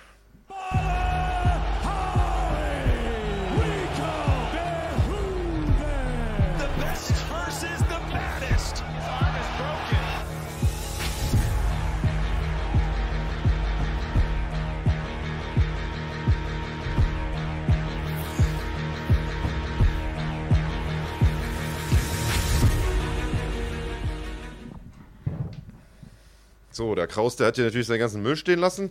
Also, wir haben es gesehen. Glory Collision 2 nächste Woche Samstag um 21 Uhr live auf runfighting.de im Pay-Per-View für 9,99 Euro. Das ist ja wohl ein Witz, dieser Preis für diesen absoluten Megakampf. Der erste war ja leider viel schneller vorbei, als er angefangen hat. Ende der ersten Runde hatte sich Badra Hari die Hand verletzt und seitdem wartet die Kickbox-Welt eigentlich auf die Wiederholung. So ist es für mich, äh, Rico Verhoeven, so ein bisschen der Streber der, der immer irgendwie die Hausaufgaben schon Absolut. gemacht hat. Ja. Äh, direkt nachdem er nach Hause gekommen ist, noch bevor die Tür so richtig hinter ihm zugezogen war, schon das Heft aus dem Schulranzen geholt, sich an den Tisch gesetzt und dann noch ein paar extra Stunden gelernt. Während Batahari der war, der auf dem äh, Weg zur Schule im Bus jemanden erpresst hat, ihm seine Hausaufgaben zu geben, damit er die nicht machen muss. Ja. Also äh, das vielleicht soweit zur Metapher. Der Bad Boy gegen den Saubermann. Äh, ein großartiger Kampf. Ich weiß, dass die in Holland alle brennen. Damit ist, äh, also mit dem ersten Kampf und jetzt auch mit dem Rematch ist das Ding mitten im Mainstream gelandet. Ich glaube, dass auch in Deutschland alle Leute, die in irgendeiner Art und Weise mit Kampfsport sozialisiert wurden oder Bock drauf haben, diesen Kampf äh, interessant finden. Und, also wir leben in einer schnelllebigen Gesellschaft. Gesellschaft. Ich glaube, wer das Ding nicht live sieht, der hat tatsächlich ein Problem, denn äh, der verpasst einfach was. Das sehe ich genauso. Und die große Frage, die jetzt momentan in der nicht nur Kickbox-Welt, sondern in der Kampfsportwelt kursiert, ist, wer wird dieses Duell für sich entscheiden? Wie gesagt, den ersten Kampf hat Rico Verhoeven gewonnen, allerdings durch eine Verletzung. Das ist ein Sieg, den, ja, über den sich keiner so richtig freuen kann. Äh, wen hast du denn vorne im Rückkampf, lieber Andreas? Ja, es ist natürlich total schwer. Ich tue mir immer schwer, gegen Butter zu wetten, weil er einfach verrückt ist. Ich glaube, dass noch nicht mal er selbst weiß, was da passieren wird nächsten Samstag. Aber auf der anderen Seite muss man sagen, Rico hat konsistente Leistungen abgerufen, ist im Moment einfach der aktivere Kämpfer und er ist der beste Kämpfer bei Glory im Schwergewicht jetzt gerade zur Zeit. Hat eben das große Glück in Anführungsstrichen oder die Besonderheit, dass er mit vielen guten, leichten Leuten trainiert da bei Super Pro und ähm, hat eben auch die Pace von einem Leichtgewicht, aber gleichzeitig auch die Power von einem Schwergewicht. Der Typ hat so Oberschenkel, also der ist auch physisch eine richtige Maschine. Butter sieht auch echt heftig aus, wenn man so seinen Social Absolut. Media ähm, Fotos glaubt. Ähm, also der ist auf jeden Fall in Shape. Trotzdem würde ich sagen, wenn du mir jetzt eine Pistole an die Brust hältst, sage ich 51% für äh, Rico und 49% für Butter.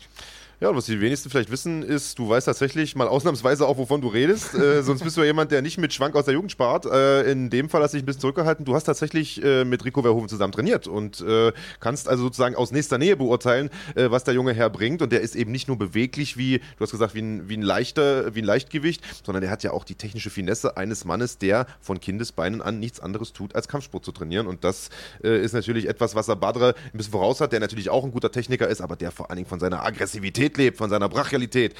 Also du tippst mit einem Prozent Vorsprung auf Rico Verhoeven, wenn ich, das, wenn ich das richtig gehört habe. Also konservativ, wie man tippen kann, wenn ich einen Tipp abgeben muss auf ihn, aber das macht für mich auch die guten Kämpfe aus. Da weiß man eben vorher nicht, wer gewinnt.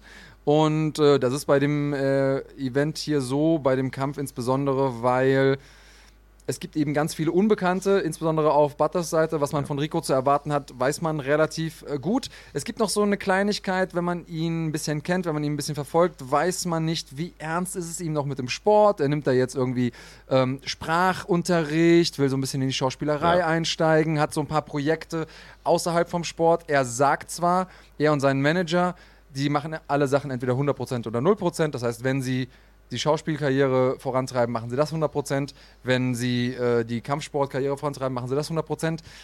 Aber erfahrungsgemäß ist es oft so, mir fällt da zum Beispiel Tyron Woodley ein, der eine Rap-Platte rausgebracht hat und zack, direkt Titel sein, seinen Titel verloren ja. hat. Also es gibt viele Faktoren, über die man sich unterhalten kann. Klar ist, die beiden sind äh, ja sehr, sehr heiße Eisen im äh, K1-Geschäft, im Kickbox-Geschäft Ja. und jeder will diesen Kampf sehen und wir werden es sehen. Da bin ich 100%ig bei dir und äh, ich glaube allerdings, dass diese ganzen Spirenzchen von wegen Schauspielunterricht und Sprachschule und so weiter äh, in der Zeit entstanden sind, als er sich tatsächlich als Champion von Glory auch ein bisschen gelangweilt hat. Das wurde zumindest kolportiert, dass er sagt, ich habe jetzt nicht mehr wirklich die große Herausforderung, die Schwergewichtsklasse ja nicht mehr so stark besetzt wie noch vor 10, 15, 20 Jahren.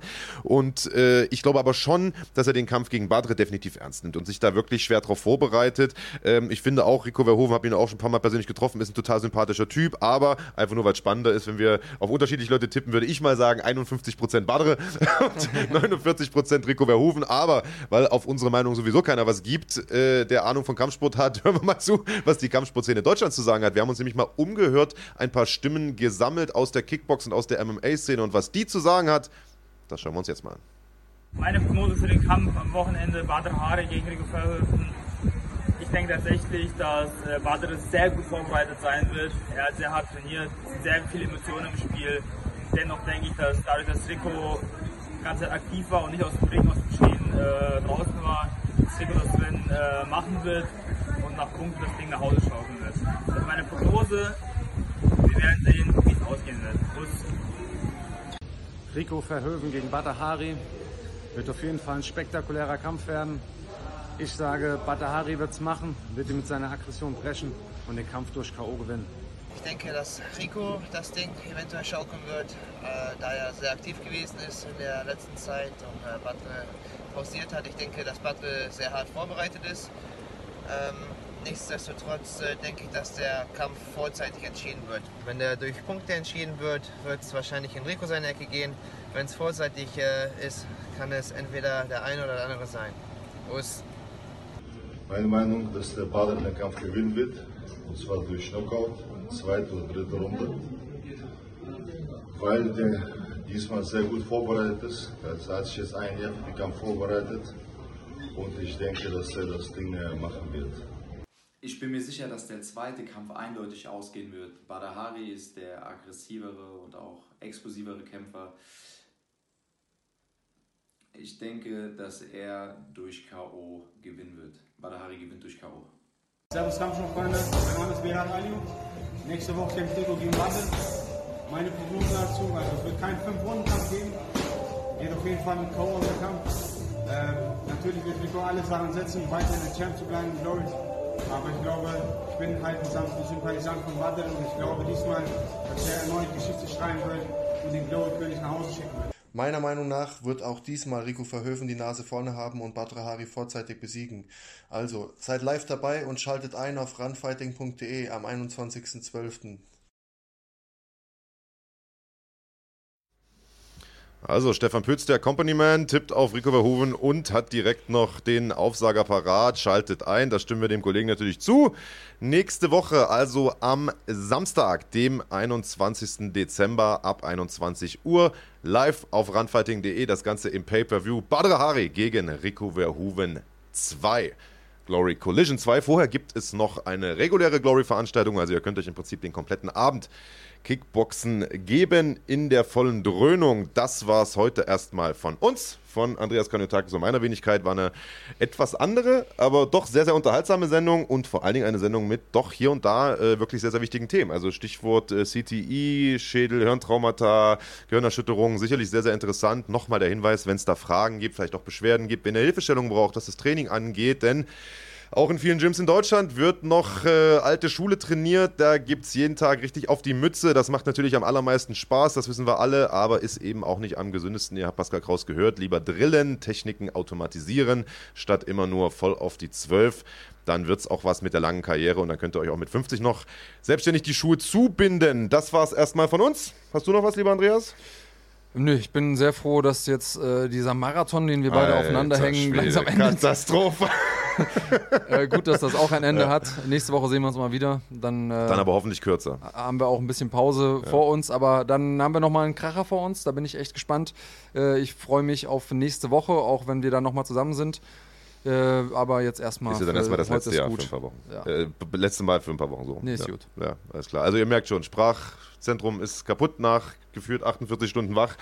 Wir legen uns jetzt erstmal aufs Ohr, verabschieden uns, bleibt gesund und nächste Woche, wie gesagt, auf keinen Fall verpassen, ab 21 Uhr live Glory Collision 2, Rico vs. Badere und Sonntag wie immer ab 11 Uhr der Schlagwort Podcast.